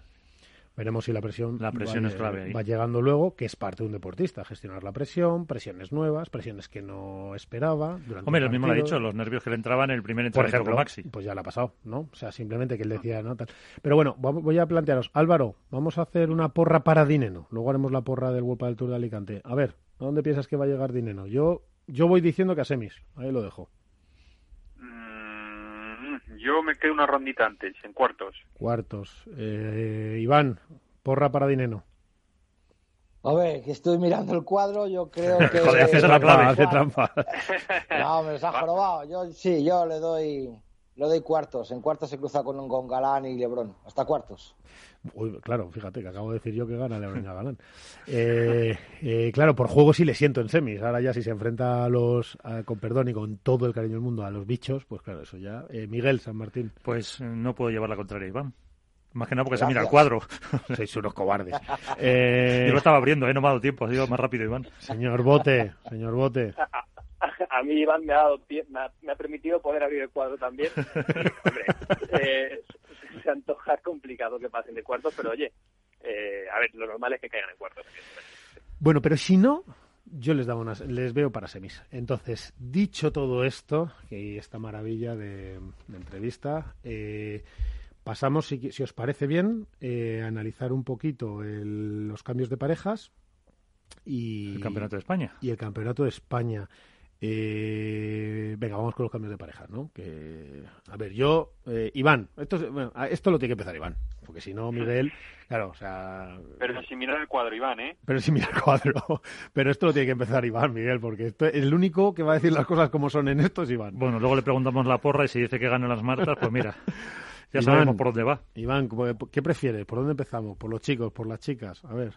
Yo, venga, vamos por los chicos, a ver. A ver, cambios de pareja, rumores, cosas. Ahora ya, ya me da No, igual. Eh, Hoy está la veda abierta, ¿eh? Más o menos, ya les hemos dicho la entrada al, al inicio, ¿no? Sí, Los pero ¿cómo lo ves? parece- ¿Cómo lo- ¿Qué predicción haces tú? ¿Qué, qué te parece? A, a ver, cambios de pareja a nivel top no hay en este cuadro. Yo creo que van a seguir siendo los mismos. Yo creo que pocos cambios va a haber a cuestión de. Me, me- me va a gustar mucho ver la pareja de Javi Martínez y Javi Garrido, dos chicos jóvenes que se conocieron, que coincidieron en el Campeonato de España Juvenil, en el que fue campeón de España Javi Martínez y Javi Garrido también. Ojo, Yo creo que es una partida Iván, muy ojo. interesante. ¿Qué? Ojo que te estoy preguntando por los del año que viene. Los del año que viene, vamos a ver. Claro, año que viene te he es puesto que- el charco que para que te pongas el, para que te pongas el gorro, las mira, gafas y te tires. A ver, tú has dicho que Vela y Sancho van a jugar. Que todo el mundo, que- yo que- me he llegado a jugar aquí en Valladolid, fíjate lo que te digo, un lechazo a que no veo yo esa pareja. Todo el mundo me dice que sí, que sí, que sí, que me va a tocar pagar ese lechazo. ¿A nosotros también? Pagar- Lo vas a pagar. eh, contigo a- no me ha apostado nada, Prepárate, Miguel, pero vamos, prepárate Iván, como si- me invites al hechazo. Bueno, yo te digo una cosa, yo todavía no lo he visto a nadie a ning- por parte oficial de ni Vela ni Sancho decir que sí. A mí todos lo que me están llegando es que sí, que lo han dicho jugadores, que sí, que me lo Iván, han dicho Iván, entrenadores. prepara, que- prepara el... que sí que me lo ha dicho Miguel Matías, me lo vas a decir, ¿qué dices tú que me voy a creer yo lo que diga Miguel Matías? Escúchame, no, ve ahorrando, ve ahorrando. Ve ahorrando. Ah, Aquí los le- perdón, a mí los rechazos aquí de contrapego, los rechazos se los regalan, chaval. Joder, ¿dónde? ¿Pero dónde? ¿En Bueno, qué sitio? Escúchame, ojo. si te los regalan hay que decir dónde. ¿Dónde es ese sitio maravilloso? ¿Dónde te Sí, hombre, para que vengas tú. No, Bueno, para darle public- tú- al restaurante, Para, para ayudar al restaurante. Ven conmigo, si vas conmigo, si no, no, si no, tú pagas. A ver, vamos a hacer, vamos a dejar las cosas claras. Aquí las cosas se pagan. Pues yo he pagado muchos lechazos allí, ¿eh? Muchos. A ver, yo para parejas para el año que viene, ya te digo, o sea, ahí, a mí la que más me sorprende, aparte de la de Vela y Sancho, que todavía no la acabo de ver, siendo sincero, es la que posiblemente también se, se anuncia, se rumorea, es la de Stupa y Alex Ruiz. Yo creo que para mí, personalmente, es mi opinión, porque hay que dejar claro aquí cuando se habla que es opinión, no, no decisión, porque luego si no te sacuden, es que para mí es un paso hacia atrás de Stupa. No quiero desmerecer para nada a Alejandro Ruiz, que es un gran jugador, pero a nivel Bueno, que está bien, jugando pero Stupa, con es los que nadie tiene que, que, tomar- jugando, nadie tiene que tomárselo mal, porque efectivamente estamos hablando de Sancho, que además de ser pareja, que jugador número uno, está más arriba, bastante más arriba que Alex Claro, viene de jugar, Miguel, también viene de jugar también con Mati Díaz el año pasado. O sea, estamos hablando de Mati Díaz, Sancho Gutiérrez, y de repente es como bajar un escalón. No- estoy desmereciendo nada a Alejandro, por Dios. Pero que Es que a mí es una palabra, eh, ¿sabes qué pasa? Que es una pareja, me parece una, con- una, una conclusión, Iván, de lo, que, de lo que tenía que pasar. Es decir, yo es una pareja, la de Sancho y Estupa, gustándome mucho y gustándome como juegan, etcétera, que nunca la vi. Es decir, yo creo que fue fruto de las circunstancias y de lo que quedaba, que oye, que de lo que quedaba sale una pareja sensacional, pero me parece que fue más así que una intención previa de ambas de juntarse para ver qué salía. Y por eso no me sorprende ahora que aunque estén haciendo finales, eh, se rompa, ¿vale? Eh, Ya, y si ya, se rompe haciendo finales, pues, pues Iván, o sea, uno más uno son dos. Es decir, o te llama Sí, sí, sí, alguien sí. para mejorar, Porque- es muy complicado. Porque Tapia, Oye, ¿con y- quién se iría? Y con Lima. Pues Tapia Con se va con Lima. A mí la- Es que Tapia a mí se quiere pasar al a Quiere su posición, por así decirlo. Sí. sí, sí, Pero Miguel, a mí hay tres, nombres que me vuelven loco, sinceramente. Dímelos. Lo estamos teniendo a ver a Sancho, Lima Tapia, Cepero Garrido, Alex Ruiz de Tupa, Paquito ¿Con y quién? Uri Botello. No lo sé. Yo están diciendo que Mm. Paquito va a jugar con Javi Ruiz A mí, a mí y que no, Javi Ruiz se va a la me derecha. Y Uri Botello, ¿dónde lo colocamos? Es que vamos a ver, lo primero os voy a contar. Hombre, No, pero un segundo, Álvaro. Sí, sí. Lo primero se tendría que confirmar, se tendría que confirmar una ruptura de, de Javi Ruiz y de Uri Botello. Que eso no está nada claro. Claro, es que no está nada claro. vale, pero claro, eso yo lo que te digo no es opinión. ¿eh? Yo lo que te doy no es opinión. Es decir, y no he dicho que no, ni que sí, digo que eso no está nada claro. En función de lo que está pase... claro la de Sancho y Vela. Sí, esa sí está clara. Entonces, No esa- está clara, porque esa no la ha está dicho. clara. Esa está clara. Porque lo digas Pues claro que porque lo digo yo, claro, porque si yo lo Pues- digo pues es no, porque pues está, está. es porque está Vale. clara, si no, no lo digo. Entonces, esa Vale. está clara. Y, y si no, pago yo el lechazo. Escúchame, esa no está clara. Pero es que Paco, y ahora Álvaro, ahora entras, eh, efectivamente con Paco, eh, es como se llama Houston, tenemos un problema. Porque efectivamente es un jugadorazo, es un jugadorazo y no está nada claro su futuro para el año que viene con quién va a jugar. Esto es un problema, es decir, que a estas alturas estemos haciendo cábalas de, bueno, si juega, porque se ha llegado a decir que juega con Javi Ruiz y que se pasa a la derecha, por ejemplo, que es algo, eso yo sí que no lo veo. Que ahora a lo mejor ocurre, pero eso yo sí que Lo no que lo se pasaba a la derecha, ¿quién? ¿Paquito o Javi? Paquito, Paquito. Javi Ruiz. que Para mí Javi Ruiz. No, yo hablo de rumores, es decir, que había un rumor de que hasta Paquito se podía pasar a la derecha. Imposible. Eh, Javi Ruiz a la derecha ha jugado, ya ha jugado, pero ¿va a cambiar todo eso? No lo sé, no lo veo nada claro. Álvaro, te había cortado. Nada, nada. Mira, yo por un lado estoy con Iván en, en el tema Belasanjo. es verdad que se rumorea muchísimo y tal, pero yo a nivel deportivo eh, no, no lo veo. No sé yo si a mí tampoco me emociona. A mí tampoco por, me emociona. Por, por cómo son ellos mentalmente y, y por la forma de entender que tienen el pádel. Yo no sé si van a llegar a cuajar. La parte de Stupa y Alex Ruiz, eh, a Alex le tengo muchísimo cariño, para él es, es un subidón hacia arriba, pero para Stupa es verdad que es un paso atrás en cuanto a ranking y en cuanto a pelear por los torneos, eso está clarísimo. Sí, y lo- luego, pero eh, también, que Álvaro, estamos- hablando de eso, hablando de Sí. eso, probablemente sea consecuencia de muchas cosas. Es decir, Sí, no, no, ahora claro, está claro. ahora siendo el Stupa que esperábamos, pero, pero lo ha pasado regular. Todo el año no, no Lo ha ha pasado regular. O por lo menos lo que se esperaba de él, que es que luego hay que vivir en la cabeza de los jugadores y en su mundo, y a lo mejor hay mil explicaciones y mil cosas que no estamos viendo y estaba en un proceso de cambio o de progresión o de adaptación o vete tú a saber, pero no lo que se esperaba, con lo cual ha sufrido mucho, yo no he dicho que estuviera jugando muy mal o tal, ha sufrido mucho.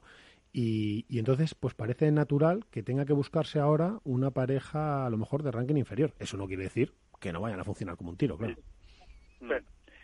Y luego el tema de, de Lima y Tapia, creo que aquí es el más beneficiado eh, Pablito Lima, sin lugar a dudas.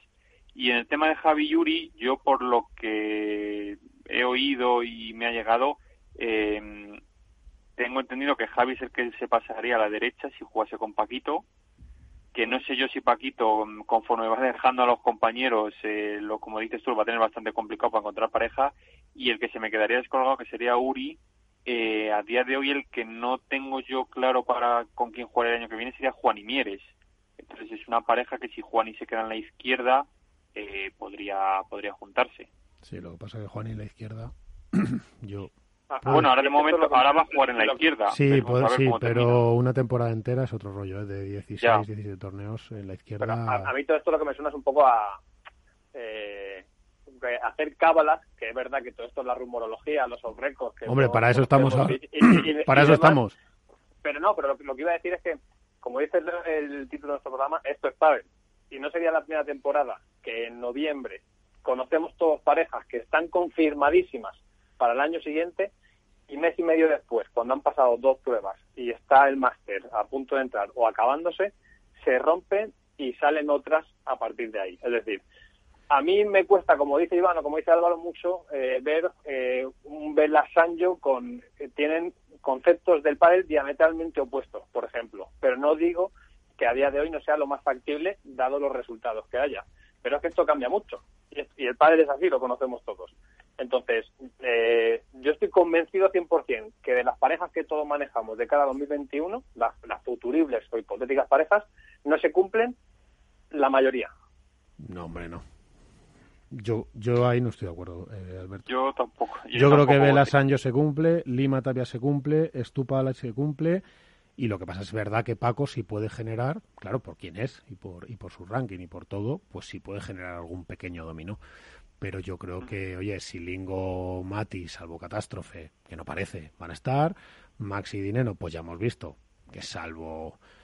Bueno, fíjate, efectivamente, pues Maxi podría ser un, factor de, ruptura en un momento dado. Hombre, después de haber cambiado para el año que viene y tal, pues que el bueno de Maxi no fuera a seguir con dinero, pase lo que pase ahora, porque claro, es muy justificable.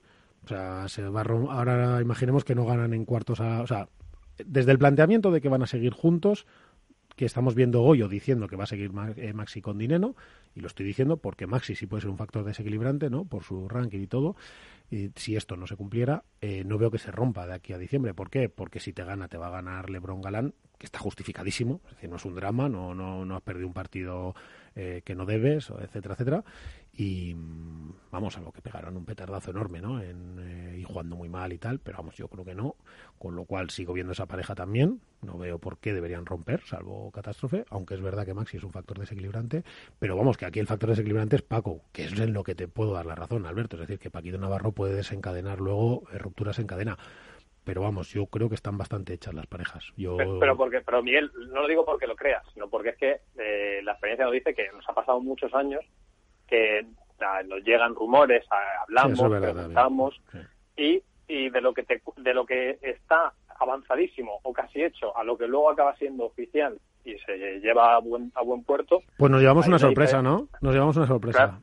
Claro, pues, pues vamos a, muchas veces. pues vamos a generarlo. Pues escúchame, Alberto, pues generémoslo. Vamos a generar sorpresa. Claro, macho, no, no, no evites la sorpresa. Así no, que... no, no lo he visto, simplemente así intento ser cauto.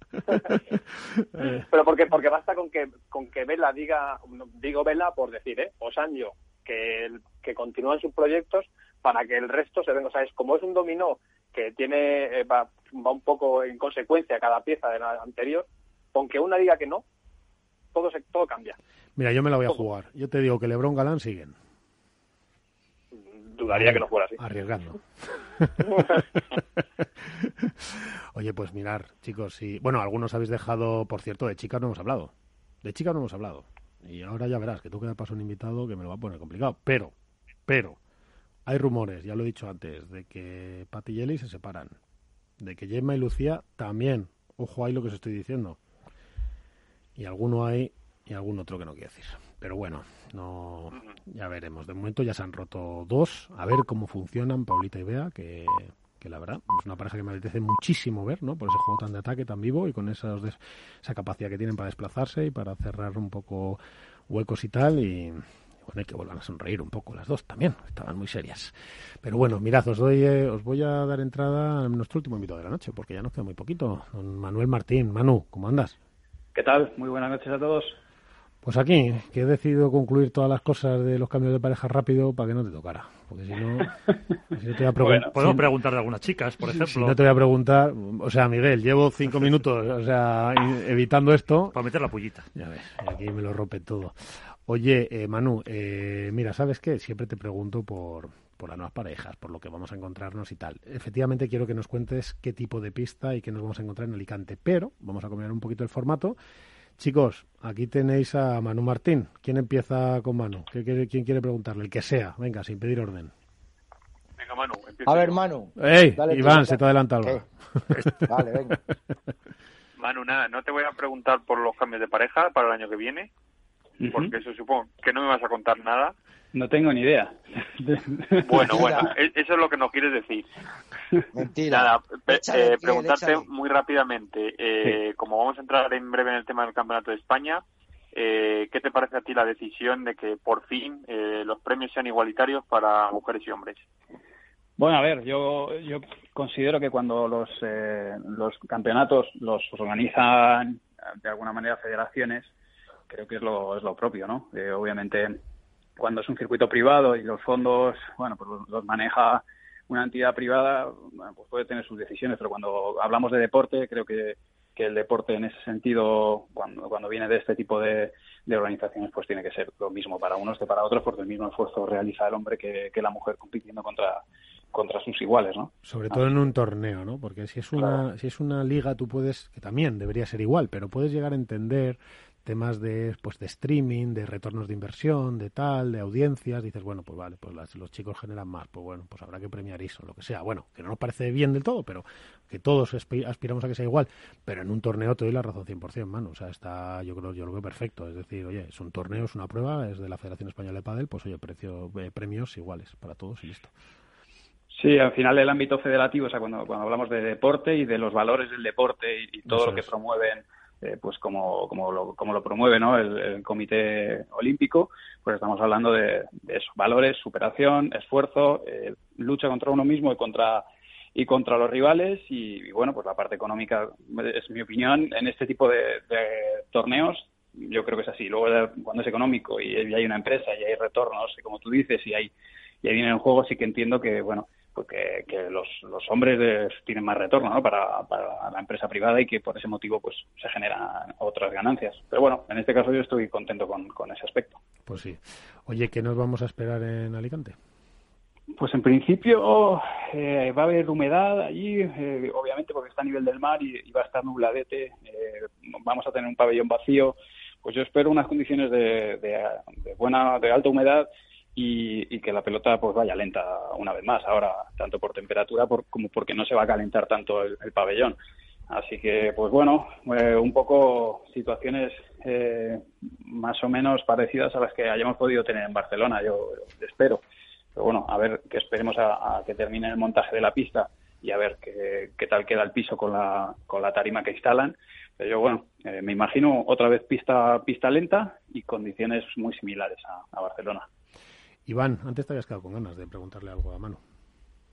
Eh, sí, bueno, yo sé que, Manu esconde, esconde más, más cartas que, un jugador de póker, pero yo quería preguntarle si, si, cómo ve el acoplamiento de las Martas, si cree que les va a dar tiempo a recuperar ese acoplamiento que tuvieron en el 2019, si van a ser igual de competitivas y, hasta dónde pueden llegar o, va a ser a lo mejor un, no lo sé, es una opinión, ¿eh? a lo mejor un, se han juntado de forma transitoria para terminar el, circuito de forma de lo, lo, más alto posible y si lo ves un proyecto de nuevo a futuro.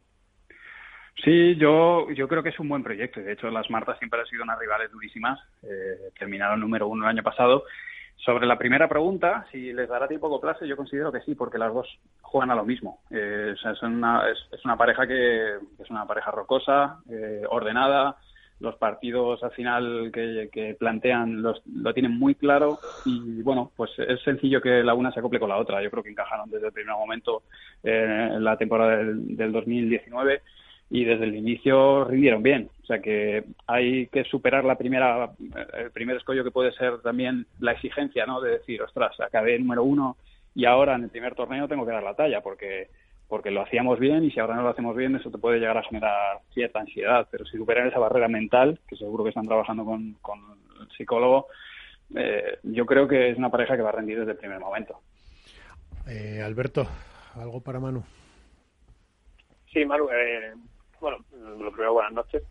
Eh, buenas Y a ver, tú eres una persona que ha estado siempre muy vinculada al entramado federativo, a la Federación Española, y en las últimas semanas estamos conociendo eh, cuál va a ser la nueva política o cuáles son los primeros trazos de la hoja de ruta de, bueno, pues de la nueva junta directiva, ¿no? La salida de la CEBA por un lado, el campeonato de España que se va a celebrar en el Within Center. Eh, ¿cómo, cómo, ¿Cómo ves tú este nuevo, este nuevo rumbo que está tomando la, federación? Bueno, a ver, yo creo que durante unos años es verdad que, la parte federativa ha estado, bueno, no, sé si un poco en pausa o un poco más centrada en otros aspectos, que, a nivel deportivo no, bueno, nos ha faltado un poco más de, empujón, ¿no? Que la verdad que el pádel va creciendo y, bueno, pues oye, hay buenas noticias. Eh, celebrar un campeonato de España en un, en un lugar pues, eh, como, como el que se va a hacer, que es una pasada. Eh, se están hablando de, buenas retransmisiones detrás. Pues bueno, estamos viendo campeonatos suecos que tienen unas dimensiones, que empiezan a tener ciertas dimensiones, campeonatos nacionales, y, y el verno España también, pues es una alegría, ¿no? Yo creo que, la federación ahora eh, parece y, apunta que, a que va a empujar el deporte y va a empezar a, hacer cosas nuevas y a, tratar de hacerlo crecer y que yo creo que es, es uno de los eh, de las finalidades que tiene que tiene la federación y la verdad que yo tengo buenas expectativas puestas, así que espero que siga así. Porque, Manu, vamos a recordar a la gente que el Campeonato de España se produce entre el 23 bueno, iba a decir se produce, Dios, Dios mediante, y además se celebra. Durante el entre el 23 y el 29 de noviembre, en el Within Center en Madrid, que para los que son de fuera y no lo conozcan, pues es un, la verdad que un estadio, el antiguo estadio de deportes, ¿no? De ahí de Goya, creo que es ese, si no me equivoco. El Palacio de los Deportes. Palacio de los Deportes. Y que es un, la verdad que es un escenario impresionante. Muy, yo creo que lo más parecido a lo que vimos del Máster de Barcelona eh, en cuanto a una instalación ¿no? potente como el Palau Sant Jordi, etcétera. Eh, les voy a contar, para que no lo sepan, que, el premio son de 6.000 euros al, campeón por pareja, eh, 3.000 por cada uno. Eh, finalista 4.200, semifinalista 2.400, cuartos 1.425, octavos tal. Es decir, desde primera ronda ya hay más de 400 euros de premio para los que lleguen a cuadro. Eh, la dotación para masculino en total, estamos hablando de 30.000 euros y de 30.000 en femenino, ¿vale? Y luego además ha dado muchas facilidades la federación, pues en el tema de hoteles, etcétera. ¿Qué ocurre? Que además lo vais a poder ver en Movistar, ¿vale? Que como que lo decimos desde aquí, no pasa nada. ¿eh? A lo mejor alguno me mata aquí en la radio, como ya sabéis que yo no soy periodista, pues igual no debía. Pero es así, se va a poder ver en Movistar, con retransmisión. Lo mismo que decimos cuando se ve en otro canal. Bueno, bien, pero, pero bueno, que no sabía. Luego me quedo pensando, Miguel, digo, no, no, no pasa nada. No, soy periodista, Manu. Y además hay que potenciar que se vea el, el pádel. Y es que no soy periodista, ni tengo el carné, y entonces no se lo puedo enseñar a nadie, ni ponérselo en la cara. Pero es verdad que intento ser honesto. Entonces, eh, se va, va a ser en Movistar y Manu, em, se juega, pueden jugar extranjeros, siempre y cuando puedan eh, demostrar que legalmente que son residentes en, la, aquí en España, por lo tanto puede que asistamos a inscripciones bastante relevantes de jugadores, porque ya es una cantidad de dinero llamativa para ellos. Sí, hombre, además la fecha está libre, o sea que no, es una fecha que, que van a estar, o sea que yo creo que, que vamos a tener buenos partidos, sin lugar a duda la fase final, las, las últimas rondas del cuadro va, va a tener enfrentamientos golosos. O sea que, bueno, pues oye, yo recuerdo las épocas de jugar el Campeonato de España cuando era una competición menor y, bueno, pues eh, ahora mismo, pues fíjate, yo creo que vamos a tener un espectáculo que va a merecer la pena verlo. Yo creo que sí, yo llamaría a toda la gente, ¿verdad?, de, Madrid, si es que se puede mover, y, que vaya a verlo y que lo llene ese Wizzing Center, porque yo creo que la española aquí ha tomado una gran decisión. Dentro de los límites. Dentro de los límites que nos dejen, porque a lo mejor, efectivamente. Que, claro, que, está supeditado, a ver qué pasa con, con todo este tema. Bueno, bien, si se puede, si se puede. Ir y no sé si voy a poder ir, Miguel. A mí me encantaría, porque además que yo tengo descansos el fin de semana largo. Bueno, otra cosa es que vengas a cubrir, Iván, otra cosa es que tú vengas a cubrir. Pero es que a Iván no le van a dejar salir de Valladolid. No puedo, no, no. Por trabajo sí. No, igual no me dejan entrar en el Wizzing Center. ¿Cómo, no te van a dejar no entrar? Lo sé. Yo, no, iré, yo prefiero ir como, como aficionado, porque si digo que voy a cubrir, entonces no me dejan entrar y no me dejan decir nada. Seguro, fíjate, Iván, Iván, seguro que la Federación Española acredita a estos padres para que puedan ir sus periodistas a cubrir la noticia. Eso ya te lo digo yo. Fíjate. ya, pero a estos padres yo creo que sí, pero yo quiero que acrediten a Contrapared. Ah, bueno, ¿no? ya... Ahí ya yo, tú... he venido aquí a hablar de mi libro. tú sabrás las, facturas que tienes pendientes, eso ya las que has dejado por el camino. Tendremos que hablar con, con, el community manager de la federación, que por cierto ha cambiado muchísimo en las redes sociales. Hay que celebrarlo. Y se nota, y se nota, sí. Y se nota bastante, hay que felicitarlo. Nos ha robado calidad al programa, pero se ha sumado. Oye, Manu, una cosa, ¿cómo llega? Volvamos contigo, que te tengo ahí, si no, pues, ¿cómo llega Ari? Pues la verdad es que bien. Eh, durante esta semana ya he estado trabajando en pista y, bueno, pues, eh, ya se encontraba a finales de la semana pasada que estaba un 90, o sea que extrapolando debería estar al, al 100% para, para, eh, para el jueves. O sea que nada, mañana tenemos primeros entrenamientos y, el jueves debutan. Yo, yo creo que va a estar 100% y en cuanto que se sacuda un poco los nervios y ese miedo de, de sentir el dolor al subir el brazo, va a estar perfecta. Sí, porque Ale está perfecta, ¿no? Yo la verdad que le estoy viendo un ras final de temporada impresionante y en lo físico, en lo mental, en lo táctico, está perfecta ahora mismo, ¿no, Manu?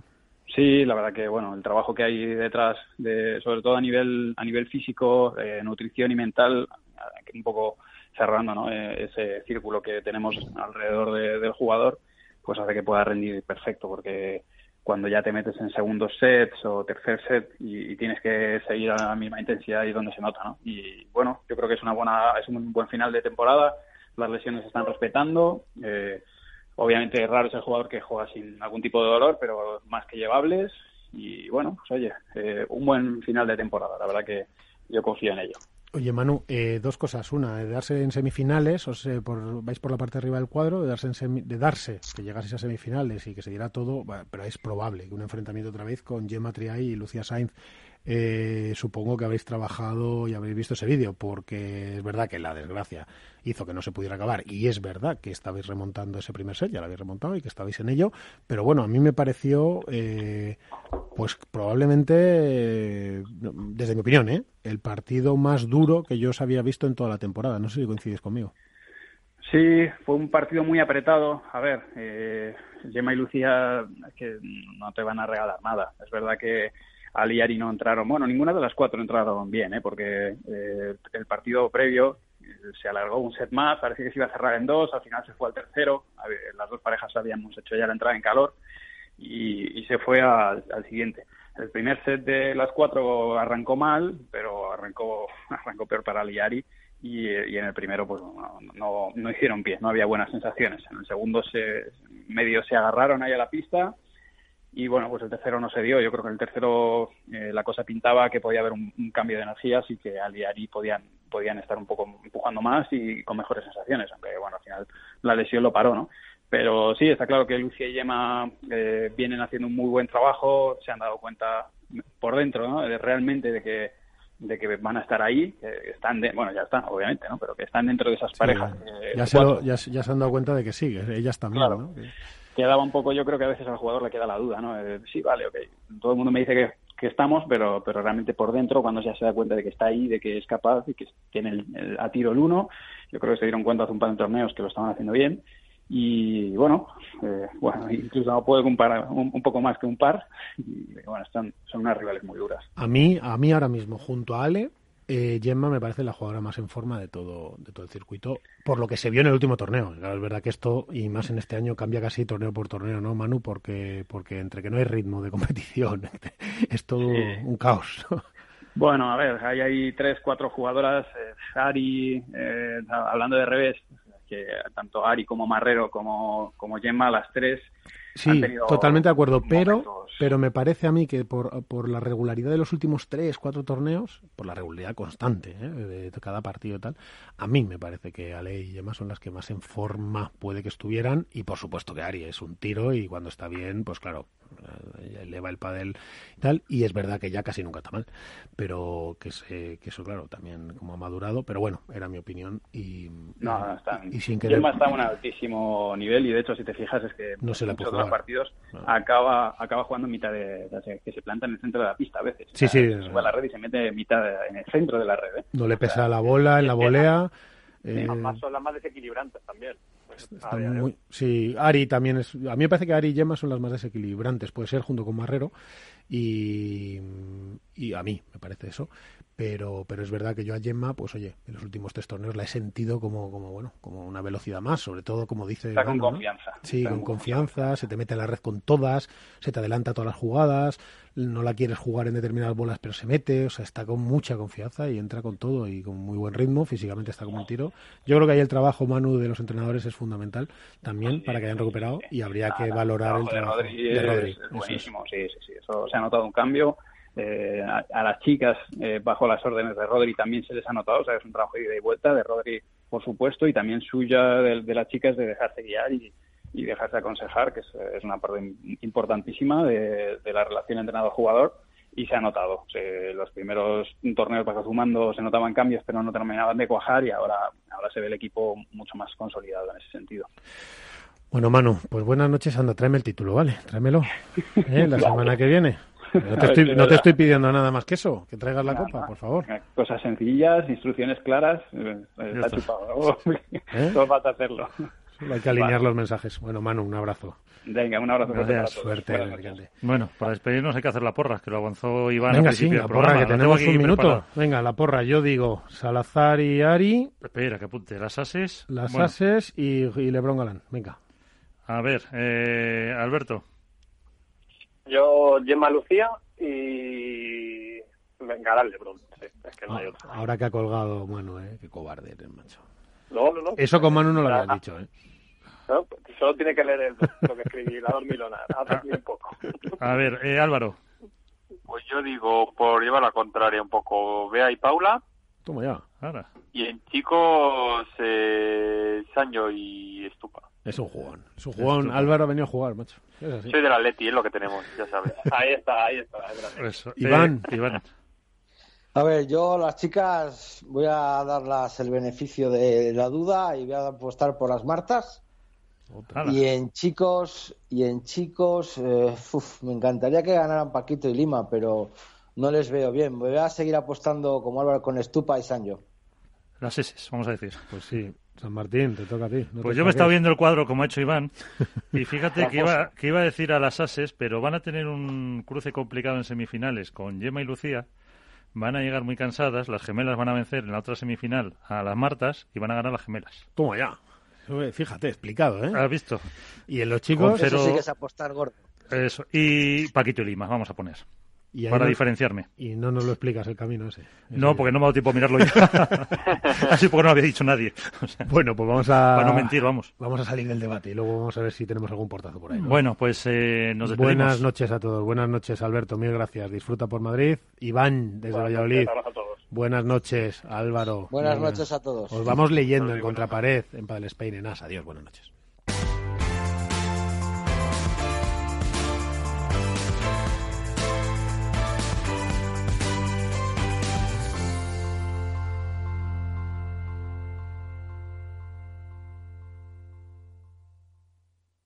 Hook Paddle ha patrocinado esta sección. Hook Paddle Time is now. Si estás pensando en cambiar tu hipoteca de banco, entra en cuchabank.es y consulta las condiciones de nuestra hipoteca fija, variable e hipoteca joven.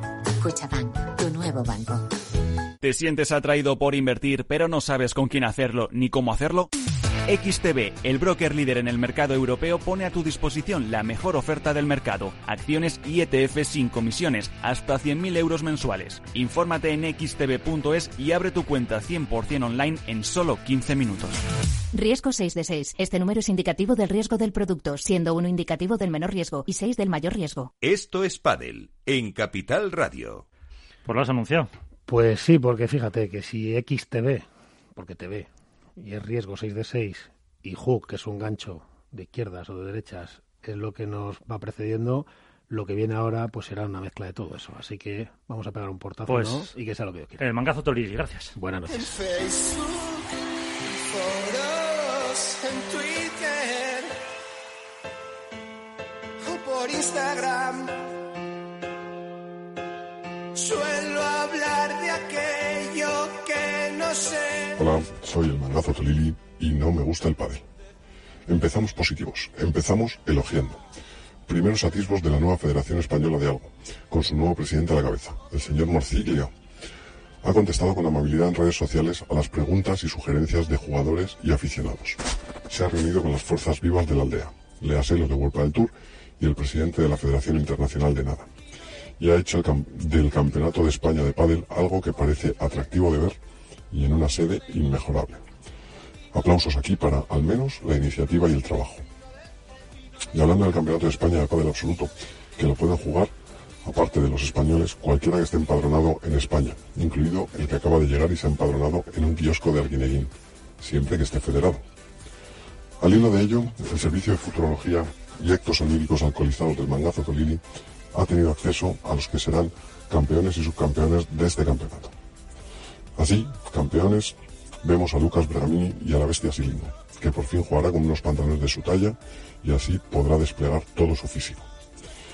Tendremos a los campeones de España absolutos defendiendo, pues, a Brasil y Argentina respectivamente en el Mundial Absoluto de Pádel. Como subcampeones, el gran Fernando Blasteguín y el hijo de la madre de Ramiro Moyano. Vela defenderá también a Argentina en el Mundial y Moyano a nadie, porque desde hace un tiempo no la mete en Europa. En chicas ganarán todas, porque por fin jugarán un campeonato en el que los premios serán iguales que los de los chicos, que los de los chicos por resultados. Y lo celebrarán dando besos, abrazos y gracias a World Padel Tour. Y para terminar, hacer referencia a la bonita dictadura que nos está quedando, en la que nos limitan derechos fundamentales, nos quieren censu- censurar las opiniones y lo importante es un peluche de un reality de jóvenes hinchados que no saben lo que es una tilde. Como dijo la gran Esther Las Heras, nos mean en la cara y encima les reímos las gracias a todos los políticos, sean del signo que sean.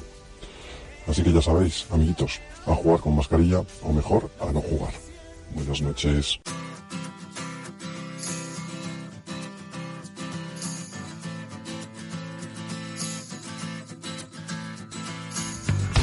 Pues hasta aquí, desde el estudio Naturgy de Capital Radio, con Miki Garay, con Alberto Coca en la parte técnica, ponemos punto final a este programa dedicado al mundo del pádel con muchos temas, con un poquito de polémica también, como no, y con eh, todo lo que vamos a tener en los próximos torneos del circuito profesional. Nos vamos, eh, feliz semana, jueguen mucho y cuídense sobre todo. Adiós.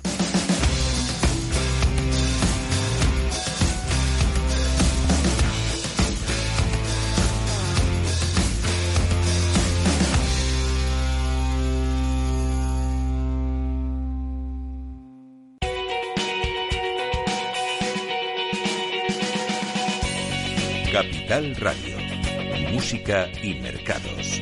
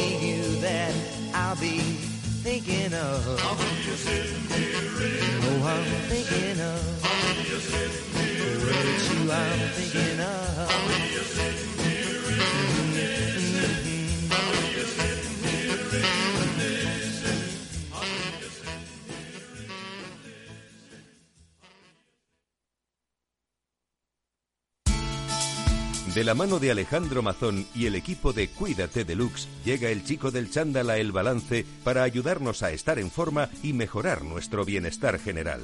Los miércoles a las ocho y media de la tarde en El Balance. Capital Radio. Capital Radio.